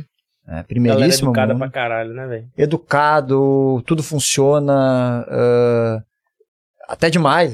É louco, assim, é até demais. Eu- eu- o primeiro dia A que eu cheguei lá. comentando ontem sobre a educação, os caras não batiam no Neymar, velho. É. Tipo, se o cara. Não, eu falei pro meu filho, se eu sou ele na primeira, eu já mastigo o tornozelo dele, depois eu vejo. Eu falei, é sério, pô. Eu falei, daí minha, minha esposa me olhou assim, aí meu filho falou, é, tinha que fazer mesmo. É Copa do Mundo, né, pô? se Pô, pega mas o não é, Uruguai, não se é pra Brasil, machucar, mas, Uruguai, pô, ó, eu tô aqui, eu, É. sei, eu sei que tem alguma coisa aí, ó. não- se vai tentar, não nem tenta. Parece até ingenuidade, né, dos caras, né? É, se pega Brasil e Uruguai ontem, é, provavelmente é, o cara já ia é no pureza. tornozelo machucado, E velho. aí nos dois, né? E no- é pureza, velho. Eu cheguei lá, tinha um tradutor, meu tradutor, que ele, ele, é, ele morou no Brasil aqui, mas era só pras coisas mais de, de, de dentro de campo mesmo. Uhum. E aí, primeira vez a gente tava caminhando, na- tem umas ruas lá muito legais, assim, que é tudo na rua, a rua passa, cara, um milhão de pessoas. Ali, o cara com o telefone aqui, ó, não sei onde é que tá a câmera, aqui, vamos pôr, aqui, ó. O cara com o telefone aqui, ó. Pô, e aquilo me incomodando, velho. E aquilo, e eu, e eu conhecendo ele, aquilo É. me incomodando. Só esperando a butada, né? Jong, John, o nome Dois é- caras na o moto. nome dele era Jong Wook. Jong, Jong, bota esse telefone um pouquinho mais pra cá. Aí, aí ele falou assim, mas por que, Dani? Por quê? Jong, Bota pra cá, velho. Vai passar alguém e pegar. Não, não, aqui não tem isso. Aqui não tem isso. Aqui não, aqui não é o Brasil, aqui não tem isso. Porque ele morou aqui, ele morou em São Paulo, morou e veio jogar aqui assim. Então, cara, a Coreia é sensacional. É sensacional. Uh, o futebol evoluiu demais. É. Evoluiu É demais também. É, eles têm um carinho absurdo pelo brasileiro. Mas existe, tanto na Coreia quanto na Arábia Saudita, existe algumas coisas que são preocupantes. Antigamente, que eu, que eu vivenciei isso. Antigamente, tudo era Brasil. Ah, nós vamos jogar com dois pontas porque o Brasil joga com dois pontas. Nós vamos jogar com meia habilidoso porque o Brasil tem o meia habilidoso. Ah, o treinador lá, o Filipão, jogou, botou três zagueiros, botou Edmilson pra trás, nós vamos botar. Hoje não, hoje é Premier League. Aham. Até porque tem o efeito som, Heung-min, que joga no Tottenham há muito tempo. Tem... Cara, o Chelsea botou três zagueiros, o zagueiro, os treinadores, tudo três zagueiros. Na época, né, o Chelsea um pouquinho antes aqui, que era... Então, assim, como... tu vê os meninos com camiseta, só camiseta de, de clube europeu. Opa. Isso, Total. isso me preocupa. Isso me preocupa, porque a gente era referência mundial. referência. É, eu sei que o futebol tá mudando, mas isso eles conheciam todos, tanto que quando eu cheguei na Arábia Saudita, eles viam o, o- o campeonato. E eu demorei pra chegar, porque os caras não mandavam passagem, estava no meio do Ramadã, que isso é uma coisa, outra coisa que é muito louca, assim, eu cheguei lá, peguei o meio do Ramadã, assim, Tem que parar, né? para tudo, velho. Não pode comer na frente do outro. É muito louco. Baita experiência também. E, e eu demorei um pouquinho pra me apresentar no clube lá, tudo. E os caras, eles sabiam tudo da minha história, velho. Ah, tu jogou aquele jogo, tu joga assim, tu joga assado, tu joga assado. olha. E isso, pô, isso é, é legal pra É caramba. demais. É só voltando pra Coreia, cara, é um país fantástico. É, é, é muito legal, assim, eu quero voltar lá. Assim, eu, eu deixei muitas coisas legais lá, assim, falo com eles direto. É, tem um lateral direito, uma coisa que me incomodou também nessa Copa do Mundo, que, pô, assim, eu sei que é difícil, né, eu tenho experiência de ter morado lá, mas, pô, ah, é tudo Kim, é tudo som, é tudo... Isso não é, assim, é, é até legal falar, porque lá eles têm menos sobrenomes que a gente, eles têm acho que 250, 300 sobrenomes, e todos, é, e são muito parecidos. Então, assim, até tem um, tem um percentual lá, depois até pode jogar aí pra ver, tem 30% são de três sobrenomes. Então, assim, Kim Moon-han era o lateral direito. O nome dele é Moon-han, Kim é, de- é de família. Kim Min-jae, que é o outro zagueiro, que é o do Napoli hoje. O nome dele é Min-jae. Uhum. E aí o Kim é, o- é o da família. Então, então assim, porra, é a mesma coisa que a gente fala, ah, não, teu nome, vou falar teu nome errado e azar o teu. Então, assim, isso é difícil. Kim Moon-han jogou comigo. Lateral direito hoje da Coreia do Sul. E, e é legal quando a gente fala de participação nesses meninos e educação, tudo. Lá os mais velhos, tudo aos mais velhos. Vocês estavam ferrados aqui. Vocês é, tá ferrado aqui. Então, assim, é, a prioridade é dos mais velhos. Tinha um refeitório, né, eles têm uma, uma, pô, uma coisa legal lá, tem as, os quartos, tudo, tem uma acomodação muito show. Às vezes eu saía de casa e ia pra lá pra descansar, pra ficar. Pra, E aí tem um refeitório, e, esse- e eles comem, os coreanos comem, eles gostam. Aí, pô, eu chegava lá de boa, ia lá assim, o cara pegava o meu prato, me dava o prato na mão, se precisasse me servia, me botava no melhor lugar. Falei, não, não, não, primeiro tu aqui. Isso eu com pouco tempo de casa. E eu acho legal, mas eu falei pra ele, cara, é o mesmo respeito que, que eu tenho por vocês. E aí che- chegou, cara, isso chegou a transcender pra dentro do campo. Porque os treinadores são. Acabava o treino, e acabava o treino, eu ficava de boa. E sempre que acaba o treino lá, é, é- é cultura, tem 10 minutos de treino sozinho. Aí tu tem que ficar fazendo alguma coisa. Abdominal ou passe. Só que eu ficava dando um, um migué e já tinha treinado. Ia fumar, não, né? Lá- lá no- os caras os cara treinavam de verdade, velho. Passe, papapá, papapá, coisa que, que o brasileiro às vezes não faz aqui quando tá no treino de verdade. E, e eles botavam o- os meninos, os mais novos, pra subir. é, tinham, eles construíram, velho. Construíram uma subida assim de, de, de grama, uma rampa de grama assim. Pru- pru- Arigari, que chama, acho que é, é- é- é tipo. Uma até morrer. E, e vai, sobe, desce, sobe, desce, sobe, desce, sobe, desce, sobe, desce. E ele nunca me chamava treinador. Ele tinha muito respeito por mim, assim, por causa da idade também. Eu era o mais velho do. Acho que era o segundo mais velho do time. E tinha, tinha um outro brasileiro lá, que até o Rômulo, que é aqui de Recife, tá legal quando ele vier aqui trazer ele aqui, porque contar agora ele tá na China. Meu irmão, esse cara sofreu, velho. Sofreu. Eita. Ele todo dia treinava e os caras enchiam o saco dele. Tá? e, e esse Kim Moon-han, ele só jogava porque lá existia uma lei, não sei se existe ainda, que três atletas abaixo de 20 anos tem que fazer parte do. tem que estar nos 18, 20 do, do jogo. E um tem que jogar. Tem que estar em campo. Caramba. Por quê? Isso, isso já começa a demonstrar a preocupação que eles têm no futuro. Porque se tu só bota estrangeiro, não, tem que fabricar, eu tenho que ter, então eu vou valorizar. Já foram campeões agora da Copa da Ásia, foram campeões não sei o que, não sei o que. E, e aí, e esse, é um dia eu chamei lá, os caras chegavam perto de mim, tocavam a bola, não vinham pra cima, não vinham aqui. Aí eu chamei o tradutor lá, porque os meninos nem todos falavam inglês, né? eu, eu me comunicava bem inglês. E chamei o tradutor, falei, ó, bota aqui esses meninos aqui tudo, vem cá. Aí eu falei pra eles, ó, eu acho legal pra caramba o respeito que vocês têm por mim. Pô, é sensacional, papá. Irmão, mas aqui dentro, continuem, eu vou ter o mesmo respeito que vocês têm por mim. Por mais que você seja mais novo ou não, eu sei, eu vou gostar que vocês, é, que vocês me tratem assim, porque eu sei que é a cultura do país agora. Dentro de campo, falei, dentro de campo não pode ter. Porque isso vocês fazem comigo, vocês fazem com o outro, vocês fazem com o outro, vocês fazem com o outro. É verdade. E o futebol não permite isso. Uhum. Até brinquei e falei, ó, se tiver que botar a bola, se tiver que me dar uma caneta pra, pra passar a bola mesmo, pera, pa- passa. Depois eu vou te matar se tu passar ali, eu vou, te, vou quebrar tua perna. Mas passa.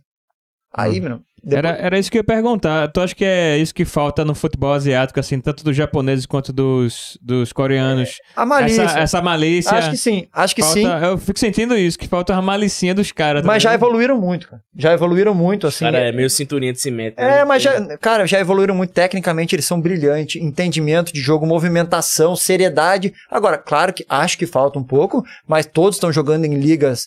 Pô, ali a gente vê o ataque da Coreia, um joga na França, um joga na Alemanha, um joga na, na Inglaterra, é, o outro joga no Napoli, outro, então assim, é, te- cara, mudou muito, mas eu sei que aquilo ali, depois daquilo ali foi legal que todos esses meninos começaram a jogar, não, né, não quero os louros, né, pra mim, mas eu sei que tem uma, uma, uma plantinha ali que, cara, eu sei que isso aí pode ter influenciado na carreira dele e de outros, tem uns 4, 5 meninos que foram pra seleção, Que massa. que estão É jogando. jo- Ontem eu tava vendo aqui, eu tava vendo pra onde é que. Eu entrei lá, é 2017, meu time, comecei a ver onde estavam os meninos, porque eu tava vendo essa coisa do- dos nomes, assim, comecei a lembrar de todo. E aí, pra fechar a Coreia, tem uma, uma história legal. O treinador, o treinador veio aqui, é, me olhou aqui, jogando em 2015, aquela final, reta final de campeonato, me fez uma proposta, só que o time tava na primeira e caiu pra segunda, lá.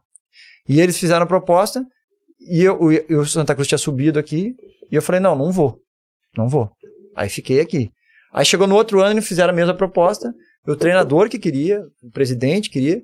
E daí, aí eu cheguei lá no, no primeiro, na primeira semana, meu irmão, acho que eu corri uma coisa que eu nunca corri na minha vida. Tipo, o primeiro treino deu 12 quilômetros. Aqui num jogo, num jogo coletivo, assim, num jogo aqui eu corria 8, 9. Cara, eu falei, velho, não dá. O zagueiro do meu lado ia lá marcar o cara lá na, na área, aí eu não ia, pô. Aí, aí eu cheguei pro treinador, aí eu chamei ele, não vou nem contar como foi essa história. Bom, vamos lá, vamos contar. Se dá, dá um tempinho aí. Cara, lá existe uma, lá existe uma, uma cultura que existe a, a sauna. Sauna. E daí é masculino e feminino. Só que a sauna lá tu entra peladão. Aham. E aí é uma sauna tipo um clube. E aí é banheira de gelo, banheira quente, pá, pá, pá, pá, pá. Daí tá, beleza. Eles, é a cultura deles, vamos lá. Entrei, pá, pá, pá, pá, pá. tô ali no meu cantinho, né? Tô, calma, vou, vou me preservar tô no meu cantinho. Mas, mas não por isso. E aí, aí o treinador me chamou, o, o- o tradutor me chamou dentro, dentro da sala. Falou, Dani, vem cá, eu quero conversar contigo. Puta, aqui né? Aqui, né? Lá ele. E aí, e aí eu, eu, eu, eu conversando. Lá ele em coreano, eu- como é que é? eu conversando com ele e com, com a comissão técnica, e aí a gente teve um dos papos mais cabeça da, da história. tipo assim. aí ele falou assim pra mim, é, falou assim, eu falei pra ele, professor, não consigo. Não consigo, eu não vim aqui pra isso. Não vim aqui pra isso. Eu vim aqui, eu sei que o senhor me conhece, eu vim aqui pra ajeitar, pra fazer com que vocês se adaptem também ao meu estilo de jogo. Eu não vou sair correndo atrás dos caras. Aí ele me olhou assim, falou assim, fica tranquilo, eu quero exatamente isso que tu tá fazendo, calma, dá um tempo que tu vai te adaptar e eles vão se adaptar a ti. Cara, aí foi, sabe? Falei, vamos me mandar embora, porque lá eles são, são meio doidos. E aí dentro desse papo, cabeça aí, as coisas começaram a florescer e também, cara, foi sensacional, foi a... Eu tava olhando dentro dos últimos 10 anos, foi a, a melhor ah, defesa Uhum. desses últimos 10 anos, tomou menos gols, chegamos foda. é, nas, nas, nas cabeças, foi assim, cara, é, é uma lembrança, assim, que é muito legal. Tenho, tenho ter sonho de voltar lá. É. foda. Aí, Rafa, a próxima reunião do Zorrinho eu tu indica numa sauna. Seis, seis cabeça pensante funciona mais, pô. Meu amigo, é, É, é foda, foda. Coisa de cultura, coisa desse- de é, cultura é. é, cara. As duas, eu, eu fui em dois muito extremos, assim, né, cara? Tipo, É. É, não é, pô, não é, não é, não tô em Portugal, não tô. É, É. Mas minha vida é isso, sabe? Eu perguntei pra minha esposa, falei, pá, tu, tu moraria, tu voltaria a morar na Arábia Saudita? Ela falou assim, na hora. É louco. Caralho. Dentro de todos esses, esses negócios. A, a Coreia nem se fala, porque a Coreia é legal É. pra caramba. Mas é, dentro de tudo isso, assim. é. Experiência. E os né? meus filhos foram alfabetizados na Coreia, né? Eles começaram lá, escola coreana, Que escola massa, americana, então eles têm um carinho diferente. A gente tem uma Curtem camiseta. K-pop. Hã? Eles Não, não, não, não chegaram a pegar assim, mas a, a, o paladar, cara, muita Sim. pimenta, muita coisa, eles Ah. comem assim. Eles começaram a falar coreano mesmo. Foi, massa, foi muito velho. legal. É, um dia a gente entrou no elevador, morava num prédio, um dia entrou no elevador, e as senhoras de idade não, não, não prestam atenção, tipo, ah, é estrangeiro, não vou falar que não vai entender, tipo... Aí ela veio falar comigo, aí ela falou um negócio e meu filho respondeu, pô, em coreano. Uhum. Ela perguntou em que andar que a gente morava, e ele respondeu em coreano, Uhum. sabe? Que ma- Aí tu fala assim, cara, olha a cabeça, né, a cabeça dos moleques. Aí vai, é, tem muita história pra É. Vai ter mais uns três programas. Velho, é, eu queria começar falando do Brasil, né? Claro, a gente jogou ontem. E Coreia. Vamos É. continuar no assunto. É, já, já entra no assunto mesmo. Eu vou no banheiro aqui, viu? Vai lá. É, Na sauna. né? o, Na sauna. o Brasil tinha vindo de duas vitórias, né? Os jogos mais, pô, vamos dizer assim, mais. é, de pouco espaço, né? Pô, Sérvia, Suíça, jogos complicados. Depois o Camarão veio com time reserva. Teve um monte de gente que pensou que o mundo ia acabar. E que é isso? E o Brasil não é isso tudo. E pô, colocou o time reserva. E eu acho que, assim, essas oitavas de final foi, um, foi bom pra retomar a confiança. A gente veio com o time titular de novo, um jogo bom. Eu acho que o adversário da Coreia foi um adversário, assim, que até foi bom porque, vamos dizer, deu match no jogo do Brasil. Foi um jogo que, que foi bom pra retomar a confiança. E aí, vamos conversar todo mundo junto, um debate aqui, mas queria começar falando contigo aí, tuas primeiras impressões, assim, sobre a questão do, do Brasil aí, nessa, depois das oitavas. Cara, eu acho que fazer gol cedo muda, muda muito o jogo né, em uma Copa do Mundo, em uma eliminatória, onde o Brasil é superior, óbvio, a gente não pode falar, mas a Coreia é um time muito organizado. Muito organizado. Então, eu acho que ter feito o gol cedo mudou completamente a perspectiva do jogo, é, aflorou o jogo do Brasil e impressionante, cara. Impressionante, assim, a força que o Brasil tem.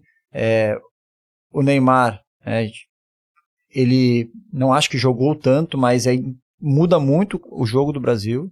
Ele cria muitas jogadas, ele se movimenta em uma faixa do campo que a gente sentiu dificuldade, por mais que o Rodrigo tenha entrado bem, mas é um jogador um pouco mais de lado, e isso potencializa os outros. Hoje, ontem foi claríssimo que o Rafinha jogou. Porra, É, o- jogou muito. Melhor É. jogo da Copa dele, né? É, com certeza, mais leve, conseguindo jogar. É o, o próprio Paquetá. né? o Paquetá, para mim, cresceu muito também. O Paquetá encontra o espaço dele é, do lado direito, que é o lugar que ele mais joga. Ah, mas me chama atenção muito, cara, como o Brasil tá preparado. Pode ganhar, pode perder aí. A gente não sabe o que vai acontecer, porque também tem a França pô, sensacional. Tem. Agora, pô, o Danilo jogou de lateral esquerdo, cara, cumprindo função de volante, sabe? Pô, o Marquinhos entrou de lateral esquerdo no outro jogo, tá? Ah, senti um pouco ali, acho que saiu o gol por ali, tudo. É, o Militão na direita, joga na direita, joga na defesa, o Paquetá joga de primeiro, segundo, o Richardson. tá- Isso me impressiona. Isso me impressiona. Porque A variação a, a adaptação, cara, a facilidade com que se adapta a tudo dentro da dificuldade. É um torneio, velho. Por mais que agora não tem mais o mundo todo, o Brasil todo pra tu convocar, não tem mais o, o Scarpa, o Gabigol, não tem mais o, o, o Rodinei lateral. Não tem. Agora são aqueles que estão ali, já perdemos alguns guerreiros. Então, assim, ó, dentro disso, o que, que a gente vai fazer? E aí eu vejo muita solução pro Brasil. Cara, eu só ra- rapidinho, Baba, que tu- é, eu achei interessante assim que a gente fala no time da Coreia que é um time realmente arrumado, mas eu achei, pô, eu fiquei assim pensando assim quando começou o jogo, pô, velho, eu achei um pouco é, não, eu não esperava essa estratégia do time da Coreia e eu achei até um pouco, porra, é, assim, é, fica meio arrogante falar isso, mas achei um pouco burra, né? Assim, porque o Brasil é um time que que é muito forte, né? É um time muito ofensivo. E você vê que, pô, se você é não é um time que tem uma qualidade técnica que consiga é, bater de frente com o Brasil, geralmente você procura é, um jogo de, de menos espaço, né? Como foi, por exemplo, fazer a comparação com o Brasil e Japão, que foi um 1x0 apertado, né? Nos amistosos an antes da Copa. E o Brasil e Coreia, eu a Coreia foi para cima do, do Brasil, né? Ela, ela foi jogar o jogo, né? E aí, velho, você ter o Brasil com, com aquele esquema de cinco, cinco do, do meio campo para frente muito ofensivo, tu dá espaço para aquela galera, por exemplo, tu falou do Paquetá.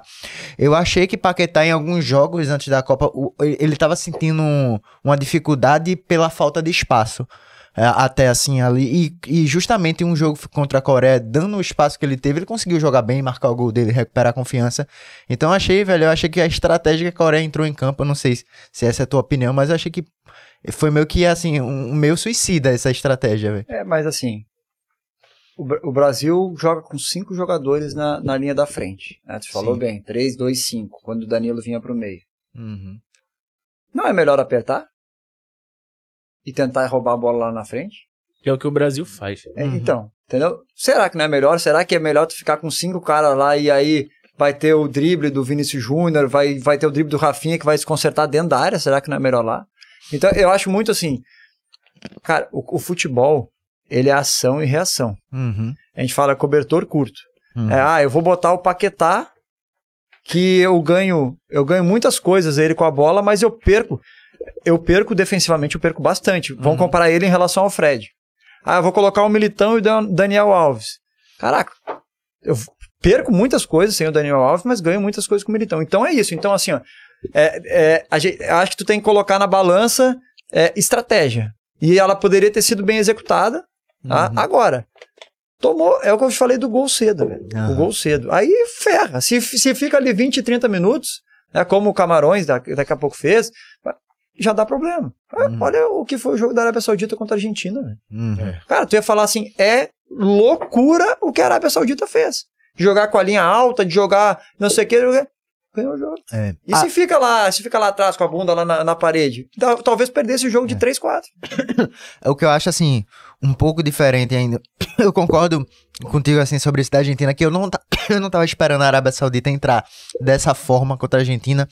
Mas aí o, o que eu percebo assim, no primeiro tempo, teve uma hora que eu vi o time da Coreia, os 10 jogadores. É, na, na, na área do Brasil, né? Do, do lado do campo do Brasil. Eu fiz, é, eu fiz, caramba, velho.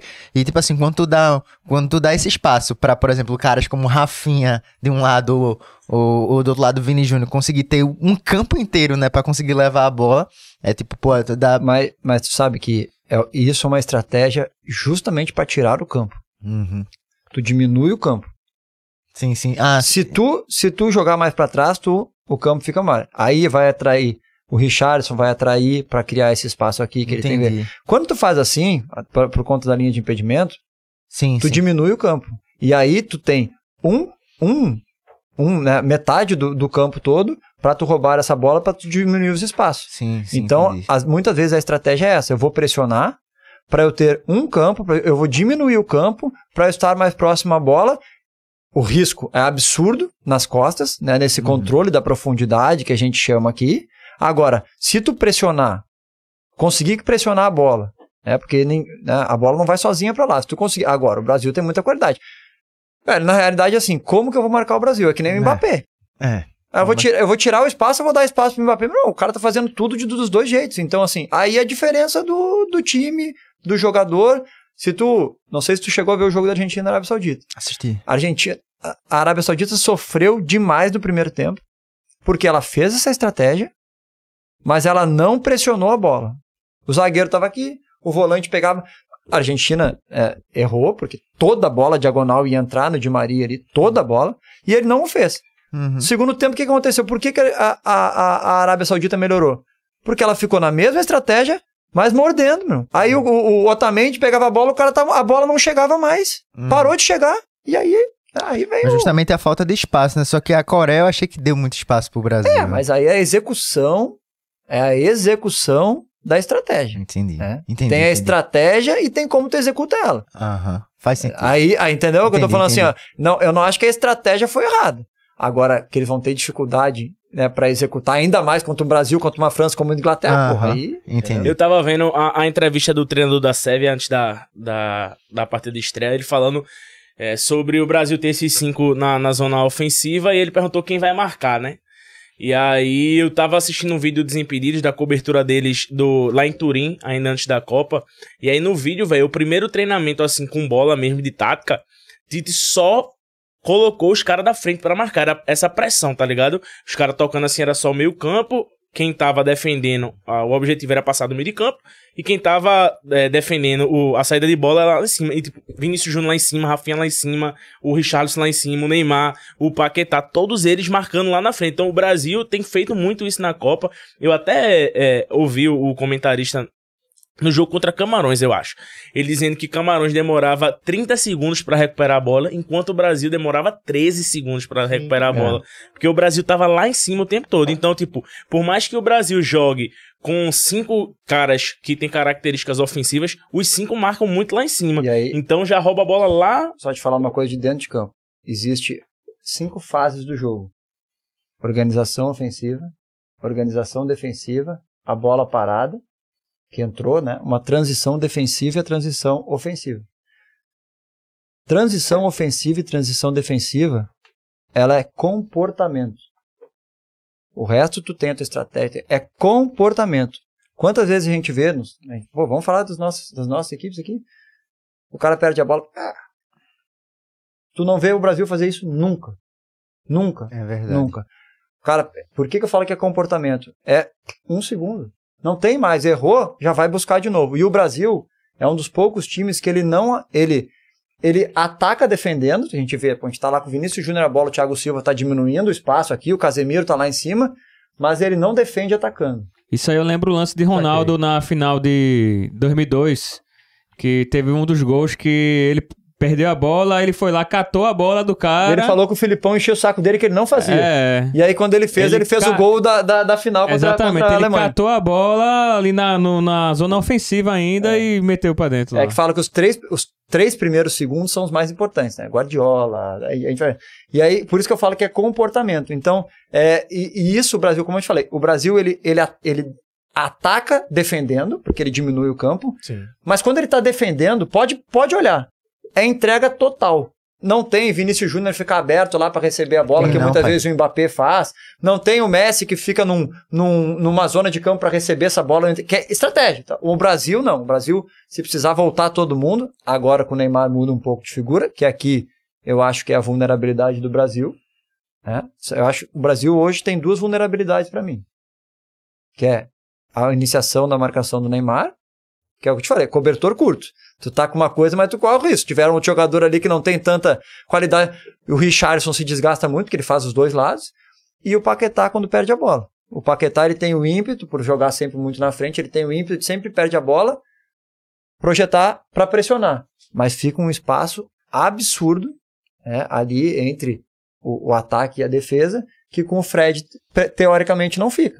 Mas aí é que eu falo, que ganha qualidade, a gente vê a, a Espanha, Uhum. é com Busquets, Pedro e Gavi. Aham. Quando se perder a bola, não deu nos acuda, mas eles não perdem. É, isso aí que vocês estão falando, eu lembro do. É porque o pessoal mentaliza perdem. um time, uma escalação perfeita, né? Mas eu lembro que em 94 teve umas coisas interessantes, porque é, Ricardo Rocha se contundiu no primeiro jogo, então já teve que mudar ele ali até o fim. E o time titular sempre tinha Raí, que era o camisa 10. E nas eliminatórias ele é um cara que vinha bem, então pra todo mundo ele ia ser o 10 da seleção naquela Copa inteira, né? E alguma coisa aconteceu que ele não foi bem e botaram Mazinho no, no lugar dele. E Mazinho que ficou lá sendo titular e ele entrava de vez em quando. E depois teve aquela de Leonardo, que deu cotovelada, e entrou branco. Então, assim, o cara tinha que estar sempre preparado ali, velho. É como falou, dois times ali, tem que ter alguém e, e ganhou, né? Importa é isso que E ganhou. O. Brasil perdeu os dois laterais esquerdos, teve que botar louco, um, um Lateral lateral, direito, direito. na E esquerda perdeu, e perdeu o um Arana. zagueiro na lateral direita. Perdeu o Arana que, deve, que, que eu acho que ia pra Copa também, né? Ia, pô. A zica Aí o cara veio assim, tipo, com 26 convocados. Antigamente, tipo, convocava 18, depois 21, e a, 23, né? 23. E agora 26 convocados. E ainda assim o Brasil tá tendo que, tipo, Pô, mudar, a improvisar. França, que loucura. E a né? França? Também A perdeu gente olha o time da jogadores. França jogando agora, pô, Tchouameni, Rabiot, Rabiot. Cara, o Rabiot vinha de umas das piores temporadas dele. O cara tá comendo a bola na Copa. E aí que a gente fala. está- Perdeu o melhor jogador do mundo, né? Entendeu? Porra. E aí o Giroud é o artilheiro e o maior artilheiro da seleção da França. Entende? Tem Então, então, assim, é muito louco. É, pelo Pogba e, e, e Kanté. Pois E é. se a gente perde Meio o Casemiro e... E, e, o Paquetá. ah, Eu e- vejo a a gente falando e eu concordo também, porque Neymar, ele, ele é muito diferente, muito diferente e decisivo. Mas o Casimiro é tão importante pra seleção como o Neymar, velho. Eu ia, vou até puxar esse teu gancho, né? Que eu ia perguntar pra vocês. A gente É. se fudeu pra Bélgica porque Casimiro não tava também. Eu ia perguntar pra vocês quem é, até o momento, pra vocês quem é o craque do Brasil na Copa. E aí tu já puxou esse, gancho, o meu voto é- talvez seja um pouco diferente de vocês, porque como eu tava falando, sempre olha pros atacantes e tal, mas é um absurdo o que Casemiro joga essa Copa do Casimiro Mundo. e Thiago Silva. Pra mim, o melhor jogador do Brasil até o momento é Casemiro, velho. O equilíbrio que esse cara dá no time é, é um absurdo, velho. Queria saber a opinião de vocês. Eu vou ser... Eu vou ser... É, eu vou de Thiago Silva, cara. Clubista, né? É, não, Vai no zagueiro. Posicion... é, zagueiro, zagueironista, posicionista, não sei o que eu sou. Agora, não, não, agora é sério. O cara que vem com uma crítica pesada, é, o cara que errou, que. que... Agora, não, o que joga, ele, o Marquinhos, eu tô falando dele que é, é simbólico, velho, porque. Porque é como se fosse uma coisa só, os dois ali, né? isso é muito legal. E a velho, galera é pegando muito no pé. legal. Não sei se tu percebeu, um, um brother teu ontem mostrou um lance, tipo, Thiago Silva puto assim, aí deu um close nele, aí o cara já vai chorar, tipo, a galera ainda pegando Não, no pé do não. bagulho de É, 2014. mas a hora que ele tiver com a taça lá em cima, aí, aí a gente. Então é, é isso, entendeu? É isso. Agora, É foda, é o que eu te falei, o cara não se abalar com isso, pô, isso é uma, isso é uma coisa mundial, velho. Talvez uma das derrotas, acho que é a derrota mais difícil do- da história da seleção, tirando o Maracanaço lá, mas tipo, cara, é louco, velho. E o cara tem, o cara toda vez que entra em campo entra com isso. Uhum. E aí a gente tá, e eu respeito, eu acho que tem seus prós e contras, mas a gente, a gente tá falando de Daniel Alves, o maior vencedor da história do futebol mundial. E É a o cara que galera tratando título, né? como se fosse um lateral. Tu entende o que eu tô falando? O mínimo que se, o mínimo é respeito, velho. O mínimo é respeito. Eu, e eu, eu, eu, eu até me perguntar, tu levaria?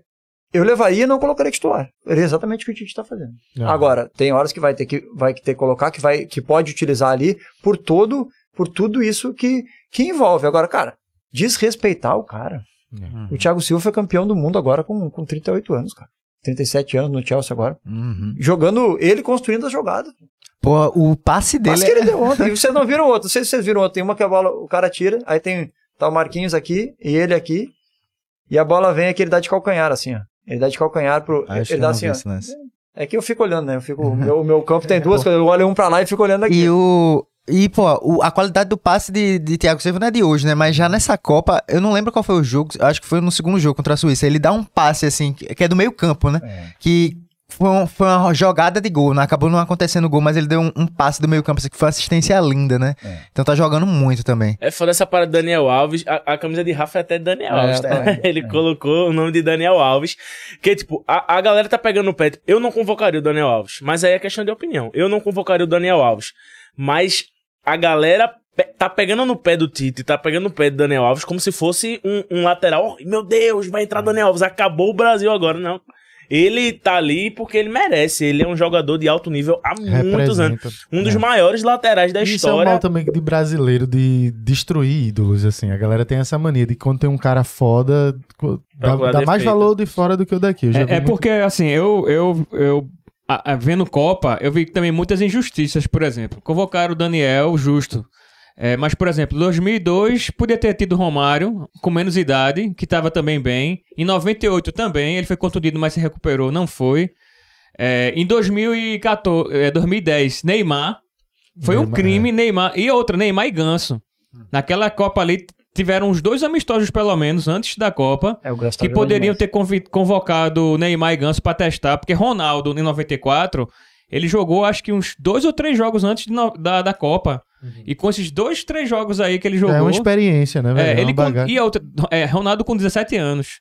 Então, com esses dois joguinhos que ele jogou de amistoso, foi suficiente pra Parreira convocar ele. Mas, é, mas eu acho que entra uma parada da gestão, da gestão de grupo e da gestão do, do, do processo da Copa. Eu acho que ninguém. Eu trabalhei com o Tite no Inter por dois anos. Existe treinador que pode ser melhor, mas não, ninguém faz isso como ele. É, a gente vê os, os atletas que não foram convocados a maneira que eles receberam a não convocação. Tu entende? Tô falando Tirando assim, Gabigol, né?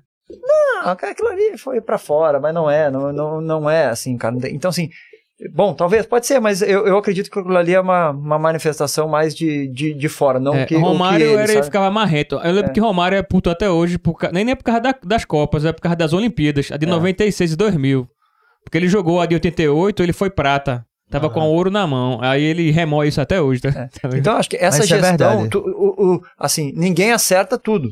Agora, pô, cara, eu posso te dizer um não de uma maneira, de uma maneira, eu posso, eu posso prete, é, preterir, é, preferir outro, mas de uma maneira sem te, é que a gente tá falando aqui da, da- do, do conteúdo, né? É assim, então, cara, eu acho ele muito correto. Eu tenho certeza que ele ligou pros caras antes, Uhum. entendeu? Eu tenho certeza que ele falou os porquês, que ele explicou, tanto porque trouxe, porque não trouxe.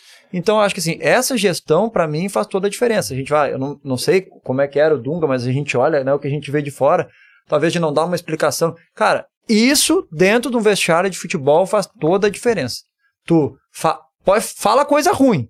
Fala o que tu- o cara não quer ouvir, mas fala, velho. Porque senão, depois saber pelo outro ou ficar sabendo alguma coisa, aí, aí não dá. E nisso, velho, pra mim, o Tite tá Ah. Cara de vê o, o tamanho de Tite em relação à gestão de grupo com o Everton entrando no jogo de ontem. Ponto final, velho. É. O cara dá a oportunidade do terceiro goleiro. Eu não sei se isso já aconteceu na história Nunca. Achei de, muito foda de isso também. todos os jogadores entrarem. E agora a primeira Copa com 26 jogadores. É. E Tite usou todo É. mundo no campo, velho. é- Ah, tem uma foto muito foda que é o Everton entrando com um sorriso do caralho, velho. Tipo, realização de um sonho, pô. Ele foi pra Copa, muito provavelmente imaginando que não ia entrar, É. tá ligado? Que é só treinar ali, pô. Ele entrou no, no jogo, se faz imerso dentro do projeto.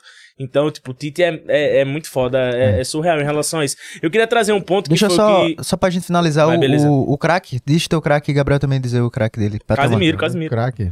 Até o momento. Meu craque. Eu posso botar. Pombo. É, bota Richardson pra entrar no popular aí. Pronto. Eu vou de tranquilo. Richardson também. Vou Eu de ia trazer um ponto que ele falou de, de Ronaldo, e foi até o próprio Ronaldo que falou. Não concordo, mas eu vou levantar só a discussão em relação ao Hendrick. Que falaram, pô, a Copa tem 26 convocados dessa vez. Podia ter colocado o menino ali Eu levava pensando, o Hendrick, velho. Pensando na, ele. na próxima Copa. Mas aí a minha opinião já é, tipo, na próxima Copa ele vai ter 20 anos de idade, tá ligado? Ele ainda vai ser um menino, ele ainda vai Ele ser é muito novo, mano. Acho muito, E muito vai ter precoce. todo um, um processo Eu pra ele levava ele, com 16 anos agora. Pegava um amistoso. Teve um amistoso antes. Ele devia ter tá com 16 já. Botava ele lá, via lá o que ele fazia e pronto, levava. Ele. Como técnico, é um ótimo operador de podcasts. Aí eu queria saber a opinião de vocês, e a Dani, sobre o Hendrick aí. Cara, é, é assim, realmente é um absurdo. É, eu, eu fiz um jogo do Fortaleza contra o Palmeiras, agora o Palmeiras tocou três. Eu tenho alguns amigos no Fortaleza, perguntei, e aí? É, é realmente que a gente olha, cara? É força, percepção de movimento, é, os detalhes, né, que fazem muito a diferença. Eu tive no Palmeiras também, dentro desse meu período sabático aí, antes de, de entrar na televisão, eu fui no Atlético Paranaense, no Palmeiras, fui visitar algumas equipes, já tinham me falado sobre ele. Mas tem que ter calma, cara. Eu acho que também, eu acredito muito nessa gestão e acho que o Abel está sendo fundamental, o Abel do Palmeiras, né, está sendo fundamental, ah, porque não é fácil, cara. Muda tudo, muda tudo, sabe? Assim, é um mundo completamente diferente, por mais que se tenha uma preparação, por mais que se tenha tudo. Imagina, cara, com um menino de 16 anos gerenciar tudo isso, É, velho. Sabe? Ele parece muito maduro pelas entrevistas. Mas É, eu falo isso por causa de Pelé e até 58. não ser, né? Até não ser, né? Até não ser. Então, assim, é, e, e na dificuldade? Até agora foi tudo bom. Entendeu? E na dificuldade. Então, eu me preocupo bastante com isso e eu, eu iria na cautela. Se, ah, vai levar talvez para participar, eu acho que pode ser, mas o, nessa eu não levaria. Entendi. Essa eu não levaria pela, pela capacidade do grupo de hoje. É, é que eu, fico lembrando muito da, das co- Copa. Eu não, não vi, né, meu, os, os relatos do meu pai, da galera, da Copa de 58. Pelé tinha 17, só que ele já jogava, já era profissional no Santos com 16. E eu acho que ele já deve ter jogado algum amistoso nas, nas preparações ali com 16 anos na seleção brasileira. Mas não e- tinha tanto jogador que nem tem hoje. né? É. É, Não, outro era, outra, mercado. era outra época, Não. outra história, né? E quando a gente E a fala gente tá de... cheio de mas- menino na seleção também. E quando a gente né? fala Mas foi um tiro do caramba ali, né? Porque podiam ter esperado ele. Não, ele tá muito novo, vamos esperar pra próxima. Mas foi ali. Ô, foi Dani, e- e, fundamental. no caso de Ganso, tu levava? Na outra? Em 2010. Naquela, 2010. 2010. Eu acho que levaria. Eu jogava, joguei muito contra ele, meu irmão. Mas tu vê, né? Aí a gente tá falando do Ganso. E olha o período que ele teve aí mal. Aham. Pois é. E agora voltou. Então, ah, não é fácil gerir isso aí. É nada. Não é fácil. Eu tenho uma camisa do Ganso, troquei com ele uma camiseta, eu tenho até hoje. Bem legal. Um jogo lá na Vila Belmiro. Eu tenho ela, eu, eu guardo poucas, mas essa é uma das que eu deixei guardar. Jogasse contra o Neymar também ou só contra o. Ganso? Como é que é, velho? É, é desesperador pro zagueiro. Cara, é foda. Ele, ele, ele- quando ele pega a bola na diagonal, assim, eu jogava de zagueiro pela direita. No caso, ele, ele vinha receber a bola assim, no, e quando ele puxava a diagonal, assim. Mas olha que louco, nós ganhamos. Eu jogava no Bahia e a gente ganhou 3x1 do Santos na Vila Belmiro. Que virada. foda, boy. É. Botou o Neymar foda. no bolso. Tô Neymar no bolso. Neymar tá até hoje no bolso do Dano Moraes. Números- eu não falei, os números estão aí pra comprovar. Ó, Não, meu irmão, não é bom a gente fenômeno. E- montar o coisa, não? Do... E aí, Pode ser. Ó, aí tem uma coisa muito legal, porque a gente fala de Neymar, de postura, de atitude. Foi o primeiro jogador que eu vi, claro que ele tem uma assistência, que tinha né, uma pessoa.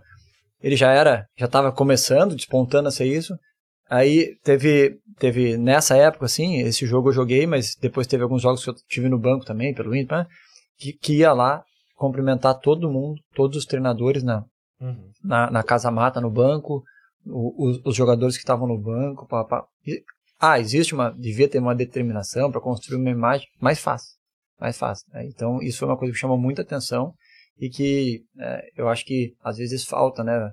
ah, nos atletas é, e também a representatividade que esses caras têm, né? Às vezes tu aperta a mão ali do, do Andy, que tu aperta, não sei se tu tá vendo agora da- do time da Croácia, que eu, tem uma foto do Modric com, com outro, esqueci o nome do outro rapaz, agora os dois jogando junto, entendeu? Assim, Sim. então, essas coisas o futebol transcende, sabe? Assim, isso e, porra, é muito louco, né? É, tem, eu vi um- uma reportagem na TV, acho que era Rodrigo e tinha outro jogador da seleção atual, pequenininho, tirando foto com o Neymar, tá ligado? Aham. Tipo, a gente esquece, ele tá falando de levar o Hendrick, que é um menino, mas a gente esquece que Vinícius Júnior tem a idade da gente e que Rodrigo é mais novo Da- que a gente. Da gente, É. não. Isso eu tô falando com o Rafa. Tipo, o Espirra é mais, mais novo que a gente, tá na Copa do Mundo, tá ligado? Martinelli, Vinícius Júnior, Espirra com 22 anos, com a idade da gente. É. E, tipo, o ataque da gente é praticamente formado por menino, pô. É, isso é Tá muito ligado? foda. Galera, eu vou fazer o seguinte, vou pedir pra, pra Carlinhos botar o simulador na tela né, do, do Globo Esporte, e a gente vai fazer a simulação do chaveamento, e a gente pode ir comentando, a gente comenta das seleções favoritas, dos times que estão aí. Então, eu acho que é bom a gente começar pelos jogos das oitavas, né? De hoje. É, de hoje. Desce aí um pouquinho, que eu acho que tá um pouco mais embaixo. Ali a Espanha e Marrocos, do lado direito. Tranquilo, relaxa. É, no caso. Ali, ó, Espanha. Sobe um pouquinho, vamos pro da Espanha ali. ó. Espanha e Marrocos. É esse aí. Espanha e Marrocos. Vamos pela lógica. É aí. Eu vou, acho que quem passa é a Espanha, né? E aí? Espanha, Espanha, Espanha, Espanha. Espanha Eu passando. ainda acho que vai dar zebra. Tem que ter uma zebrinha nessas oitavas, porra. É, cara, o time da Espanha é bom, tenho medo quando eles perdem Vocês a que vão bola. dizer. É, tenho esse, esse receio, eles não foram testados contra a Alemanha, que foram pouco testados, também já sofreram um pouco. Mas eu acho que passa a Espanha pela sua qualidade. Gosto muito do time do Marrocos. Ah, pô, Vou zague- botar a Espanha aqui. Vamos, é, a, gente, a, gente vai, a, gente vai, a gente- vai ser democrático aqui. Caso tenha. ca- Caso fique aqui empate, tu, tu Não, decide eu vou Espanha, Tá. porque Marrocos é mais porque eu quero do que porque eu acho. Pronto. Beleza. Portugal e Suíça, o jogo de 4 horas da tarde. Aqui embaixo, né? É. Eu vou na Suíça. Sério? Ó, eu acho que, sinceramente, de- dentro desses dois jogos é o que pode surpreender. Porque, É, assim, Eu vou ir a Suíça também pra fazer Eu- um. diferente. Eu acho o seguinte, o, a Suíça é um time que se mostrou no ciclo aí, que, era, que é um time forte, assim, eliminou a França, é um time que sempre dá trabalho defensivamente, Portugal é um time que é, que é desorganizado. Dito isto, eu acho que dá Portugal. Mas eu, assim, eu fiquei lembrando do jogo da Coreia, né, velho? Que tava ali oba-oba e a Coreia virou, né? Mas também tava com o time reserva Portugal. Eu vou de Portugal também, porque Papai Cris ainda não, não teve uma grande atuação na Copa. Eu acho que hoje ele vai deitar. Eu É. vou com a Suíça. Suíça? Quer explicação? Suíça, Quero, quero. Suíça e Gabriel.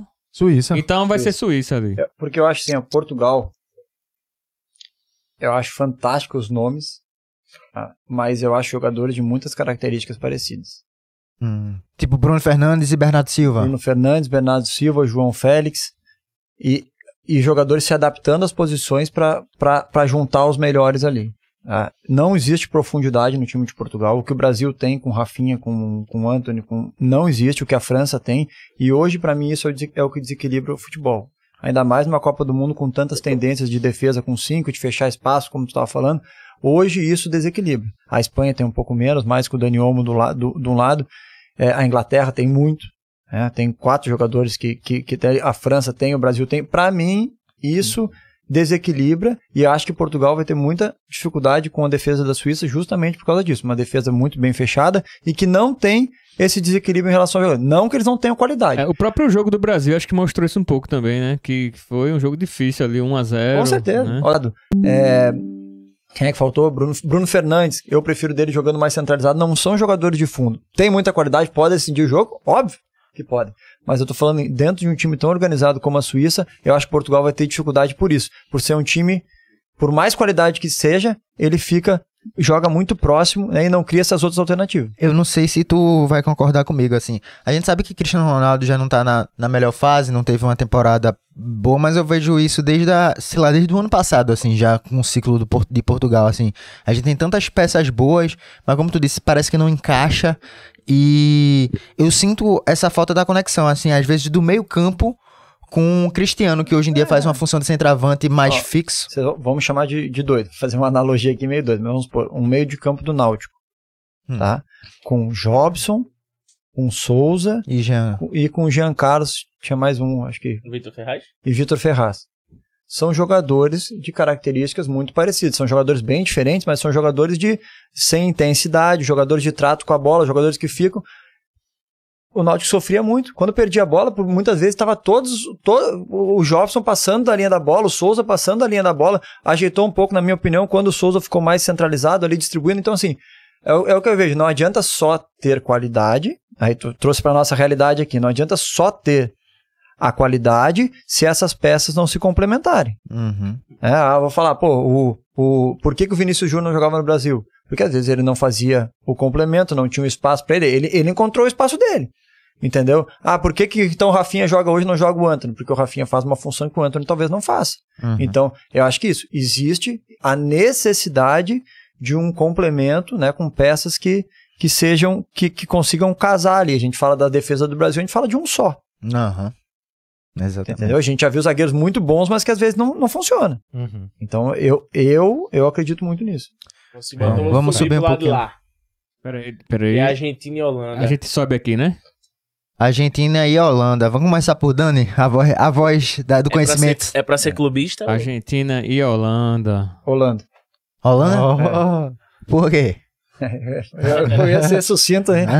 Não, cara, eu acho que a Holanda, ela encontrou né, o futebol dela de novo. Eu acho que ela tem mais opções é, do que a Argentina. A Argentina tem o fator Messi, mas o, o, o conjunto, eu, e eu sou um eu sou um admirador é, do, do futebol holandês. Eu é o futebol que eu mais gosto de estudar, desde lá de Cruyff, desde as categorias de base, de Ajax, de Barcelona. E hoje eu consigo ver um pouco disso dentro do campo. Especialmente, acho que a primeira fase deixou a desejar, mas já vi é, nesse jogo contra os Estados Unidos. E eu acho que é um time que se complementa bem, mais organizado do que a Argentina. Eu vou de Argentina. Eu vou de Argentina porque como eu tinha falado antes, eu até virei meme no meu grupo de amigos que eu disse que não, a gente não vai chegar nessa Copa leve. Depois que ganhou o título, vai chegar leve. Aí perdeu o primeiro jogo na Arábia Saudita. mas depois se reencontrou. Eu vejo um time com muita vontade. Tem esse, esse, fator Messi, eu acho importante que eu vejo que o time joga por ele, assim, parece um grupo muito unido. Eu acho que isso conta muito, enfim. O meu sentimento é que vai dar a Argentina. Vocês aí. Eu acho que vai dar a Argentina também. A Argentina cresceu muito depois que o Lautaro saiu. O, o Álvaro está fazendo um, uma grande Copa. Messi está destruindo essa Copa do Mundo. Eu achei eu que a grande que... mudança da Argentina foi o, o Enzo Fernandes. Também. Também. Porque dá liberdade pro Messi, dá liberdade né, para os jogadores da frente, qualificou a saída de bola, coisa que não tinha, não tinha essa chegada lá. Para mim, essa foi a grande mudança da Também Argentina. muito bom jogador. E aí tem o fator Messi, que todos os jogadores querem dessa Copa do Mundo pro Messi, e ele também parece estar muito focado nesse objetivo. E ele é um fator determinante muito grande, e eu acho que a Argentina passa da Holanda. Holanda. Gabriel. Holanda, porque a Argentina. Porque eles colonizaram Pernambuco. É né? legalize. Tem isso também. Porque lá é legalize, boa. eu, eu, já, tive, já tive lá na, na Holanda, a minha ideia é muito doida. eu vou de Holanda, mas eu quero dar explicação aqui. É, a Argentina teve a primeira fase perdida da Arábia Saudita. Ganhou se cagando da Austrália, no time safado desse. Foi se cagando, não. Foi uma partida muito boa. Não, velho, teve um gol, um gol lá que foi entregue, velho. Era pra ser um a um aquele jogo aí. Então ganhou se cagando. E a Holanda ganhou na moral. Então quem vai é a Holanda. se cagando. Ganhou se cagando, se arrastando ali, porque a Holanda ainda. Uma, uma análise Holanda- totalmente estatística. Não, ganhou se bom. cagando. E eu digo, mas a Austrália ainda quase que empatava ali. Era pra ser 2x2. Ele sabe, ó. Esse é o nosso Sabe. peruano, Ele porra. sabe, ó, ele sabe. Esse é Então eu boto o quê? Boto. Holanda ganhou três votos, é. porque aqui é democracia. Eu quero saber onde é que tá o Peru aí, ó. Cadê o, O teu Peru país? Cadê o teu país? estar ele. aqui no lugar da Ah, Austrália. ah. E tu tá xingando Tu tá tanto a Austrália, que é um time ruim. Cadê o teu Peru pra ganhar dessa Austrália? Não, é, eu sou brasileiro, porra. Agora tu é brasileiro, né? É, quando. É, É. vamos pra onde? Inglaterra? Inglaterra e França, não? Inglaterra e Bora, vai, bora, vai. bora. Quer ir Inglaterra. logo? Porra. Ai. Tudo pra eu ser o melhor logo, jogo da Copa. do caralho. Hã? Tem tudo pra ser o melhor jogo da Copa. É. Eu. Vai ser qual? Eu vou, eu vou de França. Eu acho a Também, Inglaterra. eu acho que a Inglaterra não passa, não. É, eu acho perdona, assim, acho a França. O fator Mbappé tá muito, gran... muito bom. Eu acho o coletivo melhor do que o coletivo da Inglaterra. Caralho, esse jogo vai ser muito foda de assistir. É sábado agora. Sábado. Jogo do caralho. Assim, eu vou torcer muito pra Inglaterra, porque eu tenho um carinho pela Inglaterra. Eu gosto do time da Inglaterra e tal. Família, né?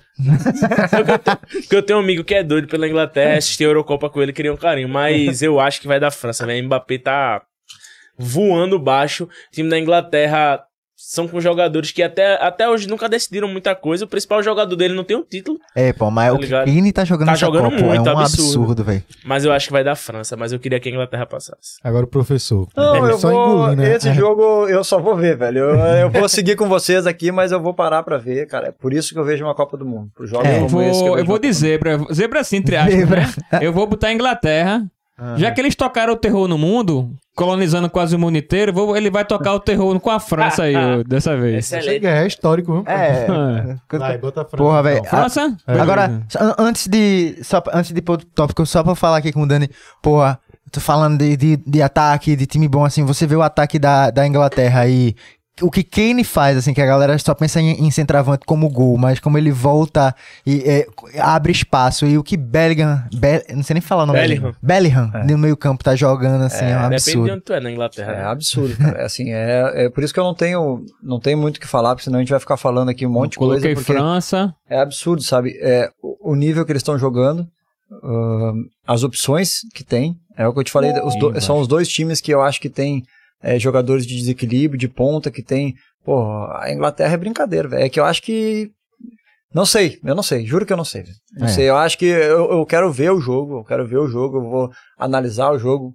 E isso é uma coisa bem legal que tá acontecendo pra mim. É a primeira vez que eu tô analisando uma Copa, que eu não tô vendo uma Copa. Eu sempre eu paro, eu tenho meu, meu, meu tablet, eu faço aqui, eu, eu, eu organizei todos os times, eu faço movimentações, como eu faço no jogo do, do Náutico e Ibis, do Santa Cruz e Afogados, como, exatamente como eu faço.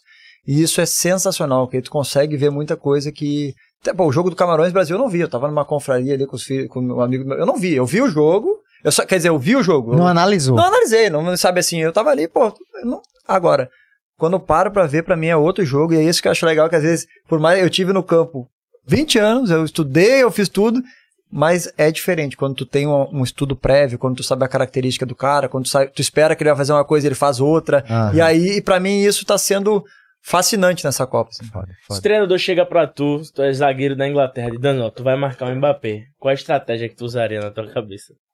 Ah, cara. Não, assim, não dá pra apostar corrida. né? Não dá pra apostar corrida. Então, posicionamento. Ia lesionar ele. Ah, tá difícil até de achar, até de achar tá difícil, mas assim.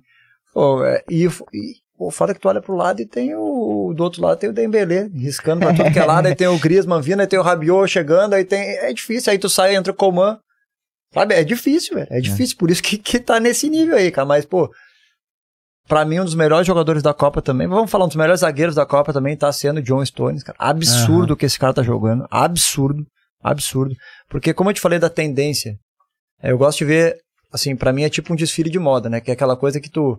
que, que vai ditar a tendência dos, dos próximos anos, assim. Então isso tá, tá sendo legal. Ah, a linha de 5. E tem uma coisa que é tendência já há alguns anos, mas está se concretizando nessa Copa do Mundo: zagueiros construtores.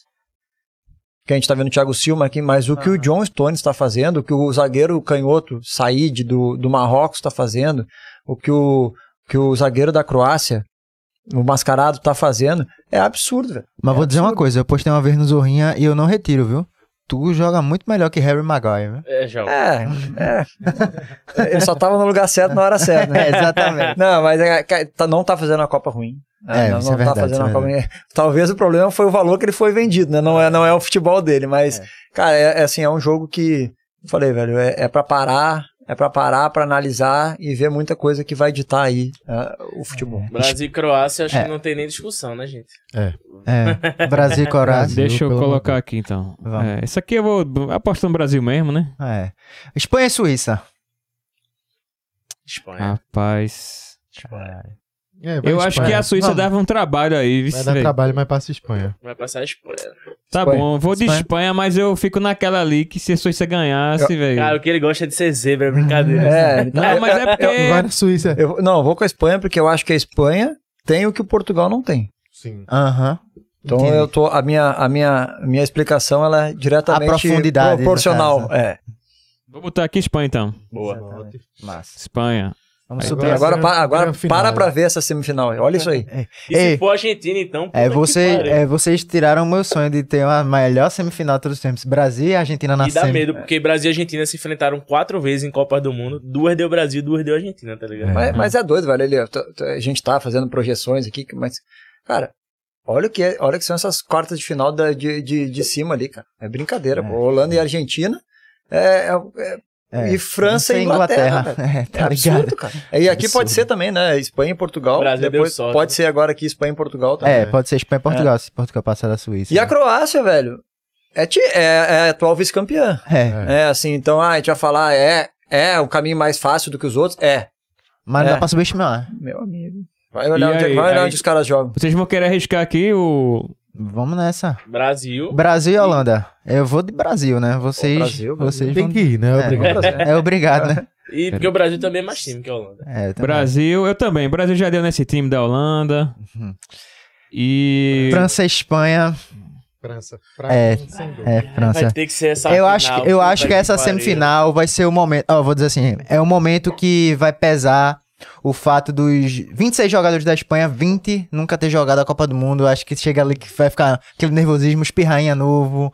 Eu não sei, eu não sei, eu tô sentindo. Pra mim, vai dar Espanha porque não levou o Benzema. Oxi. Benzema machucou, ele levou. Benzema machucou, pô. Vai dar, vai dar França. Na minha cabeça vai dar França. Vou- Dani? Vou botar a França então, beleza? França? É, pelo que tá apresentando hoje é absurdo, nível absurdo. Aí, meu. E aí, meu amigo? É Uma final dessa de novo. Uma final dessa. Revanchezinho. É, revanche. Essa final tá. Essa final não tem Zé Carlos. Tá- Que em 98, le- é, é, Zagallo levou um cara chamado Zé Carlos. Vocês lembram desse jogador? Alguém lembra? Não. Lateral direito? Era um cara que, se eu não me engano, foi Emerson, foi cortado e botaram esse cara, velho. Lateral direito, é do São Paulo? Eu acho que é de São Paulo. E não tem Júnior Baiano, né? Ainda Baiano bem, clássico. não tem Júnior Baiano. E não tem Ronaldo com convulsão, É. né? Vai ter Richarlison. Então eu acho No que. Neymar tem- Agora tem. Neymar com Mbappé, refluxo de madrugada. que corre pra caralho. Aí tu tem é, Thiago Silva com 38 anos pra correr atrás do cara que tem 22. Aí eu tô nessa dúvida aí, mas eu, eu vou sempre de Brasil, né? Cheio de O anotação. livro de ouro das Copas. Cara, esse livro, eu- é o que eu falei, assim, eu, eu sou um consumidor assíduo, joguei futebol a minha vida toda e eu não sabia a história das Copas. Mostra aí, Baba, pra câmera. Mostra, é, cara, é legal demais. Aí fala desde a primeira Copa, 1930, e a gente consegue ver, pô, a gente viveu uma eleição agora, é, em véspera de Copa do Mundo, o, simbolismo da camiseta, de ninguém querer usar a camiseta ou querer usar, né, por- com outro objetivo. E aí é muito legal porque fala desde lá de trás, cara, da época de Mussolini, mas. É, é absurdo, velho. E fala, tem.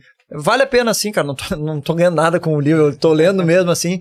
Mas é que eu acho que é legal porque futebol vai muito além, muito além daquilo ali que a gente tá fazendo, né? E, e- e nos ensina muita coisa também, cara. E cheio de marcação aqui. É, não, Todo- cara, acho que eu li umas quatro vezes já. Eu leio com as Foda. crianças, eu leio a historinha antes de dormir, é 1930 Copa, 1950. Olha aí, E o Rafa. contexto- Essa aí, Rafa, tem que Puta ter. tenho que Não, ter. é sério, pô. E, e- e aí tu começa a entender coisa e fala assim, ó, Maracanaço. Sim. Beleza. Ah, todo mundo sabe que aconteceu o Maracanaço, o que foi? Mas vocês sabiam que não era um jogo mata-mata? Que era, que era um grupo? Hum, Não era mata-mata. Não sabia. Era um grupo com três, quatro, Brasil só precisava do empate e perdeu para o Uruguai dentro do Maracanã com 150 mil pessoas. É tipo a Copa de 78 também. Eram duas fases de grupos. Ali- e os- exatamente, É, e os tudo. primeiros dos grupos sequentes já ia pra final direto, que seria o Doideira. Brasil. O Brasil iria pra essa final e não Mas foi levou porque um pau o... da, do... Não levou pau não, pô. O Peru abriu pra Argentina, É o porque Peru, o goleiro... é o Peru, é o Peru. É, Porque o goleiro do, do Peru era argentino, naturalizado peruano. Aí o saldo de gol meteu 6 a 0 Aí o saldo de gol foi tão alto. o a Argentina meteu 6x0 no Peru, no 6 a caso. 0 Aí ficou no primeiro do grupo, que tava o Brasil, e foi pra final direto. Tá vendo o que, que teu país faz É. com a Foi gente? foda, O foi foda. Contexto, o Se não fosse contexto, Machu Picchu, velho, não tava nem aqui, cara. o, o contexto é, é, é muito determinante para uma Copa do Mundo. Você vê, pô, espero demais que não aconteça, até porque uma entidade iria parar o mundo, mas a gente sabe a- da condição de Pelé hoje em dia, é que ele tá muito complicado no, no hospital. Se Pelé, porventura, venha a falecer antes da, da, da final da Copa do Mundo, imagina como vai a cabeça do dos jogadores motivados para ganhar a Copa, pra Pelé, como foi em 94 também com o 94 Ayrton com o Senna. Ayrton Senna, é. É a morte de um ídolo, os caras iam mordido. É o contexto da Argentina, pensando já em Messi também, última Copa. Então, Última É, Copa do Cristiano. é, é, tem- mas, tem- pô, vai ter muita gente pra É, ganhar essa Todo Copa. mundo. É, todo tem, mundo muita, tem... muito contexto de fora que influencia pra caralho na hora Não, do... mas é legal. Dito isto, Brasil. Hexa, né? É, Dito não, isto, não, Hexa. Vamos, vamos morrer Pode botar abraçado. aí, pô. Com Bota Pelé, aí. ri- com Pelé vivo, se Deus Se quiser. tiver que morrer, a gente morre A abraçado. taça tá aqui já, ó. Aí, ó. Essa daqui é, pode ver que é original. Daí pra levantar. De com ver. uma mão assim, né? Pegando... Aqui, ó. Ó, Essa aí foi é, Ricardo levanta Rocha que trouxe. baixo pra É, aparecer Ricardo- na câmera aí. aí, Ricardo Rocha que trouxe. Ricardo Rocha trouxe. A de 94. Aqui, original zona mesmo, ele trouxe a, da- a dele pra gente. Vou deixar É aqui, isso aí. senão vai ficar na minha cara. E, velho, então é isso aí. Brasil Hexa. Tite entra com Dani Alves. Dani Alves acaba com o Mbappé no jogo. e Brasil Hexa. E, velho, pra finalizar agora, assim, a gente fez a nossa projeção Brasil Hexa. Eu queria que todo mundo aqui fizesse uma promessa pro Hexa. Promexa. Promexa. Promexa. Eu vou, dar- eu vou dar a minha. Brasil Hexa. Brasil ganhando essa sexta estrela que eu acho que vai ficar aqui ó, no meio, ó. Eu corto o meu cabelo Ih, curtinho rapaz. e vou pintar de verde, viu? Pintar de verde, colocar a taça da Copa do Mundo. E ficar solteiro depois disso. Aí- Faz parte, faz Porque parte. a, a mulher namora Pegou com esse pesado. cara. Não, a mulher namora com esse cara. Do nada o cara chega de cabelo cortado e verde em cada. Mas é o Hexa. O Hexa tá valendo. Pode aí, fazer qualquer promessa. Minha promessa, eu vou passar pelo menos uns seis meses sem comer pudim. vale, tá valendo, tá valendo. Ninguém sabe das minhas vivências com pudim. Aí é bom. Vai Foi uma boa fuder, promessa, mano. pô. Foi uma boa promessa. velho. Eu vou, vou platinar meu cabelo, deixar brancão, nem vou. Essa pra é deixar a- bonito, pra ficar bonito. É, né, pra ficar, sei lá, promessa. Mas não é bonito, não. Nunca pintei meu cabelo, pô. Deixei ele brancão. brancão. Já tá ficando branco aí, ó. É, já tá. O povo, o, povo, é- o, povo é, o povo é traíra, pô. Eu postei ontem de manhã, eu postei, tinha cortado o cabelo tudo, aí o Neymar eu falei, ah, ah, só faltou platinar o cabelo. Vocês queriam sim ou não? Eu acho que 90% sim. Eu falei, filha da. A galera gosta. É. Não, não, vamos lá. Vamos fazer uma coisa legal. Vocês só estão de. é, Se o Brasil for ex, tem um churrasco, eu faço um churrasco pra nós aqui. Aê! Agora sim. Mais eu vou levar um pudim, quer dizer, eu não posso. Eu, eu só faço, viu? Não, tá, tá garantido, tá garantido. É isso. Dani, agradecer. Agradecer demais caralho. a tua vinda até aqui. Fica aqui a nossa lembrança, a caneca da Recife Ordinário, Show. com a arte Ó, que massa, velho. do nosso artista ali, Tiago Arte, que fez é, aqui pra é- você. é o Messi ou o Benzema? a gente sabe quando é desenho, né? Mas fica aí o nosso agradecimento. Olá. Obrigado de verdade Porra, massa, obrigado. pro pessoal que tá aqui. É isso aí, velho. Muito massa, muito massa mesmo. Fazia tempo que eu queria fazer um, um, uma edição especial de Copa do Mundo, né? Porque, pô, a Zorrinha, é, eu sou viciado em futebol, tô acompanhando é, todos os jogos. E aí, velho, porra, pra gente fazer isso, pra mim, não seria, não teria pessoa melhor do que tu, porque além do seu ídolo do Santo, um ídolo de Pernambuco, é um cara que tem um entendimento de futebol muito grande, né? Então eu queria, além da gente contar tuas histórias, assim, a gente poder ter um debate aqui pra somar mesmo, realmente dizer, porra, como é que tá a seleção, poder, poder ser um- um- uma parada que a galera de, casa diga assim, porra, que massa, eu saí sabendo da história dele e talvez até aprendendo um pouco mais de futebol. Então, muito obrigado por estar por aqui hoje, foi do caralho. Bora. Considerações? Vamos lá. Cara, eu que agradeço, velho. Eu gosto, eu, eu adoro podcast, adoro bater papo, assim. E contem comigo aí. Eu tenho, assim, a gente. Dentro de todos os projetos aí também, é, é uma coisa que eu adoro fazer. É assim que o meu, meu espírito comunicador aí também é saindo. Mas falar de futebol, falar com, é, falar com vocês, eu acho que muitas vezes a gente tem também uma distância é do atleta é, para né, o, o, comunicador do mais que trabalha com mais humor e tudo assim, cara, uhum. não, não precisa, sabe? Uhum. Não precisa assim. Eu acho que dá para ter respeito pelos dois, dá para fazer as coisas e então agradeço, parabenizo pelo trabalho mais uma vez. É, é um caminho sem volta. Aí vocês estão dando show, contem comigo aí pro que precisar.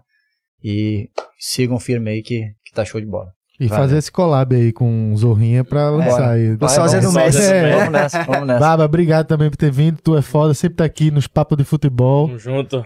Pô, é muito massa estar tá aqui. Eu sempre comento com o Rafa, velho. Rafa sabe, eu mando mensagem. Meu irmão, chama alguém de futebol que eu tô com saudade, velho. Saudade do podcast. Né, fazia muito tempo que a gente não, não fazia de futebol e tal. Chame mais vezes, porque eu curto pra caralho participar do podcast, falo pra caralho. E assim, foi, foi muito massa conhecer mais ainda do Dani. Já ouvi muitos amigos falando dele e conhecer um pouco mais. Tem uma aula de futebol que foi o que a gente teve aqui, foi, foi muito massa. Obrigado a todo mundo que tava assistindo aí. E agora vamos pegar o finalzinho do primeiro tempo aí de Espanha e Marrocos. Tá finalzinho não, não comecinho, pô. Comecinho agora. 12 horas. É. Vai daqui que a gente termina a resenha. É muito, muito pouco tempo, né?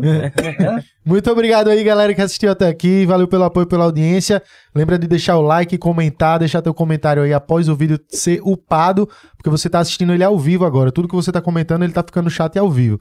Então deixa teu comentário, deixa o like. Semana que vem a gente tá de volta. Valeu aí pelo apoio, pela audiência. É isso aí. Se você quiser escutar aí também, tá na correria, não pode assistir o vídeo, pode escutar nas plataformas. Tá no Deezer, Spotify, Google Podcast e na Amazon, viu? É só pesquisar Fala Ordinário e escutar o podcast completo. É isso aí. Valeu! Vamos, Alexa!